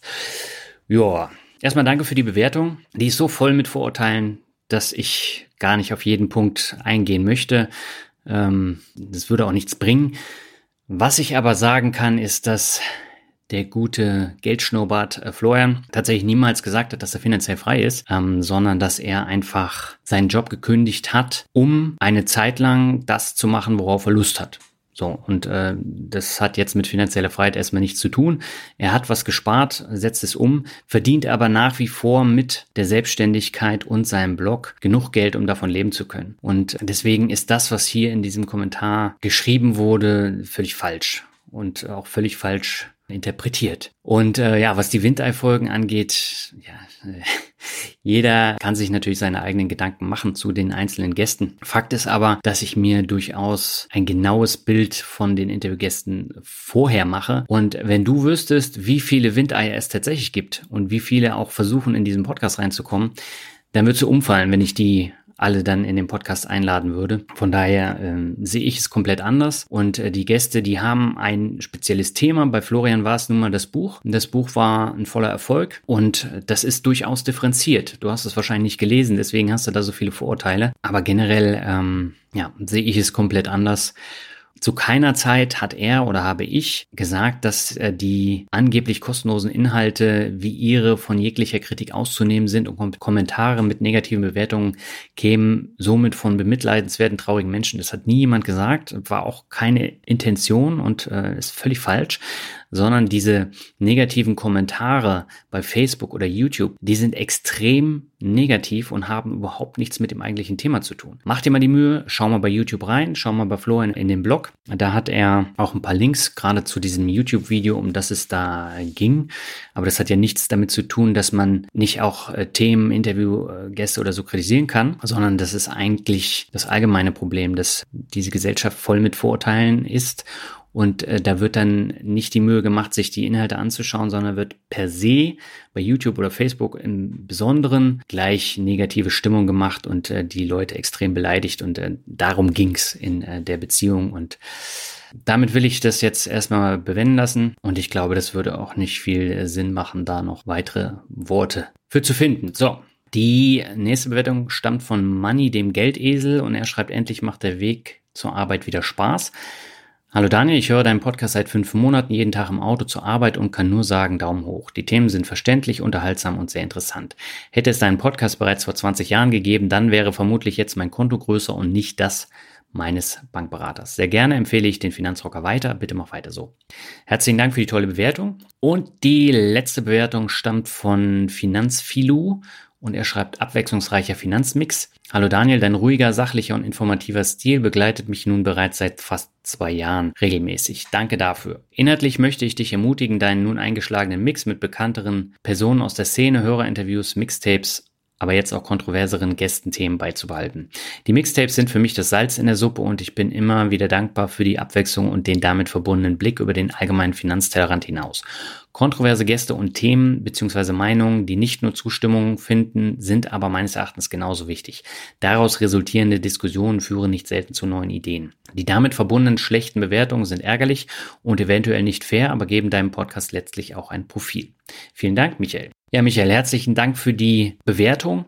Mit den schlechten Bewertungen hast du natürlich äh, völlig recht. Sie geben dem Podcast ein Profil, so wie die Bewertung von Na Mercy eben auch. Nichtsdestotrotz sollte man die Kirche dann trotzdem im Dorf lassen, weil äh, nur weil Marc Friedrich mal in meinem Podcast zu Gast war und ich nicht komplett kritisch mit ihm umgegangen bin, äh, ist der Finanzrocker Podcast allgemein schlecht, beziehungsweise nur weil Florian Wagner und sein Leben nicht in, in das eng gesteckte Denken passt, und äh, da völlig falsche Interpretationen rausgezogen werden, ist der Finanzrocker-Podcast schlecht. Und das ähm, suggerieren natürlich die ein- oder zwei Sterne Bewertungen, die sich ja auf den kompletten Podcast beziehen und nicht nur auf eine Folge. Und ähm, ja, aber jeder darf seine Meinung äußern und letztendlich bin ich der Meinung, ich habe auch noch nicht ausgelernt und wenn es da Kritik gibt, die in den Kommentaren oder Bewertungen steht, werde ich natürlich versuchen, mir die anzuschauen und da auch was mitzunehmen, weil Letztendlich verbessern kann man sich immer und das ist auch wichtig, dass man da auch vorankommt. Man sollte eben nur die Kirche im Dorf lassen und äh, ja, auch bei solchen Äußerungen nicht über die Stränge schlagen. Und damit bin ich jetzt wirklich am Ende der fünften Finanzrocker Podcast Staffel angekommen. Herzlichen Dank, dass du zuhörst und wir hören uns in vier Wochen wieder. Bis dahin wünsche ich dir alles Gute. Genieß den Sommer so gut es geht, trotz Corona. Ciao.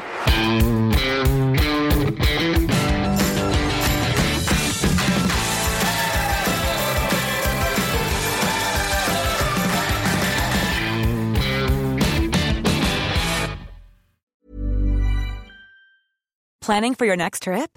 Elevate your travel style with Quince. Quince has all the jet setting essentials you'll want for your next getaway, like European linen, premium luggage options, buttery soft Italian leather bags, and so much more. And is all priced at 50 to 80% less than similar brands. Plus, Quince only works with factories that use safe and ethical manufacturing practices. Pack your bags with high-quality essentials you'll be wearing for vacations to come with Quince. Go to quince.com slash pack for free shipping and 365-day returns.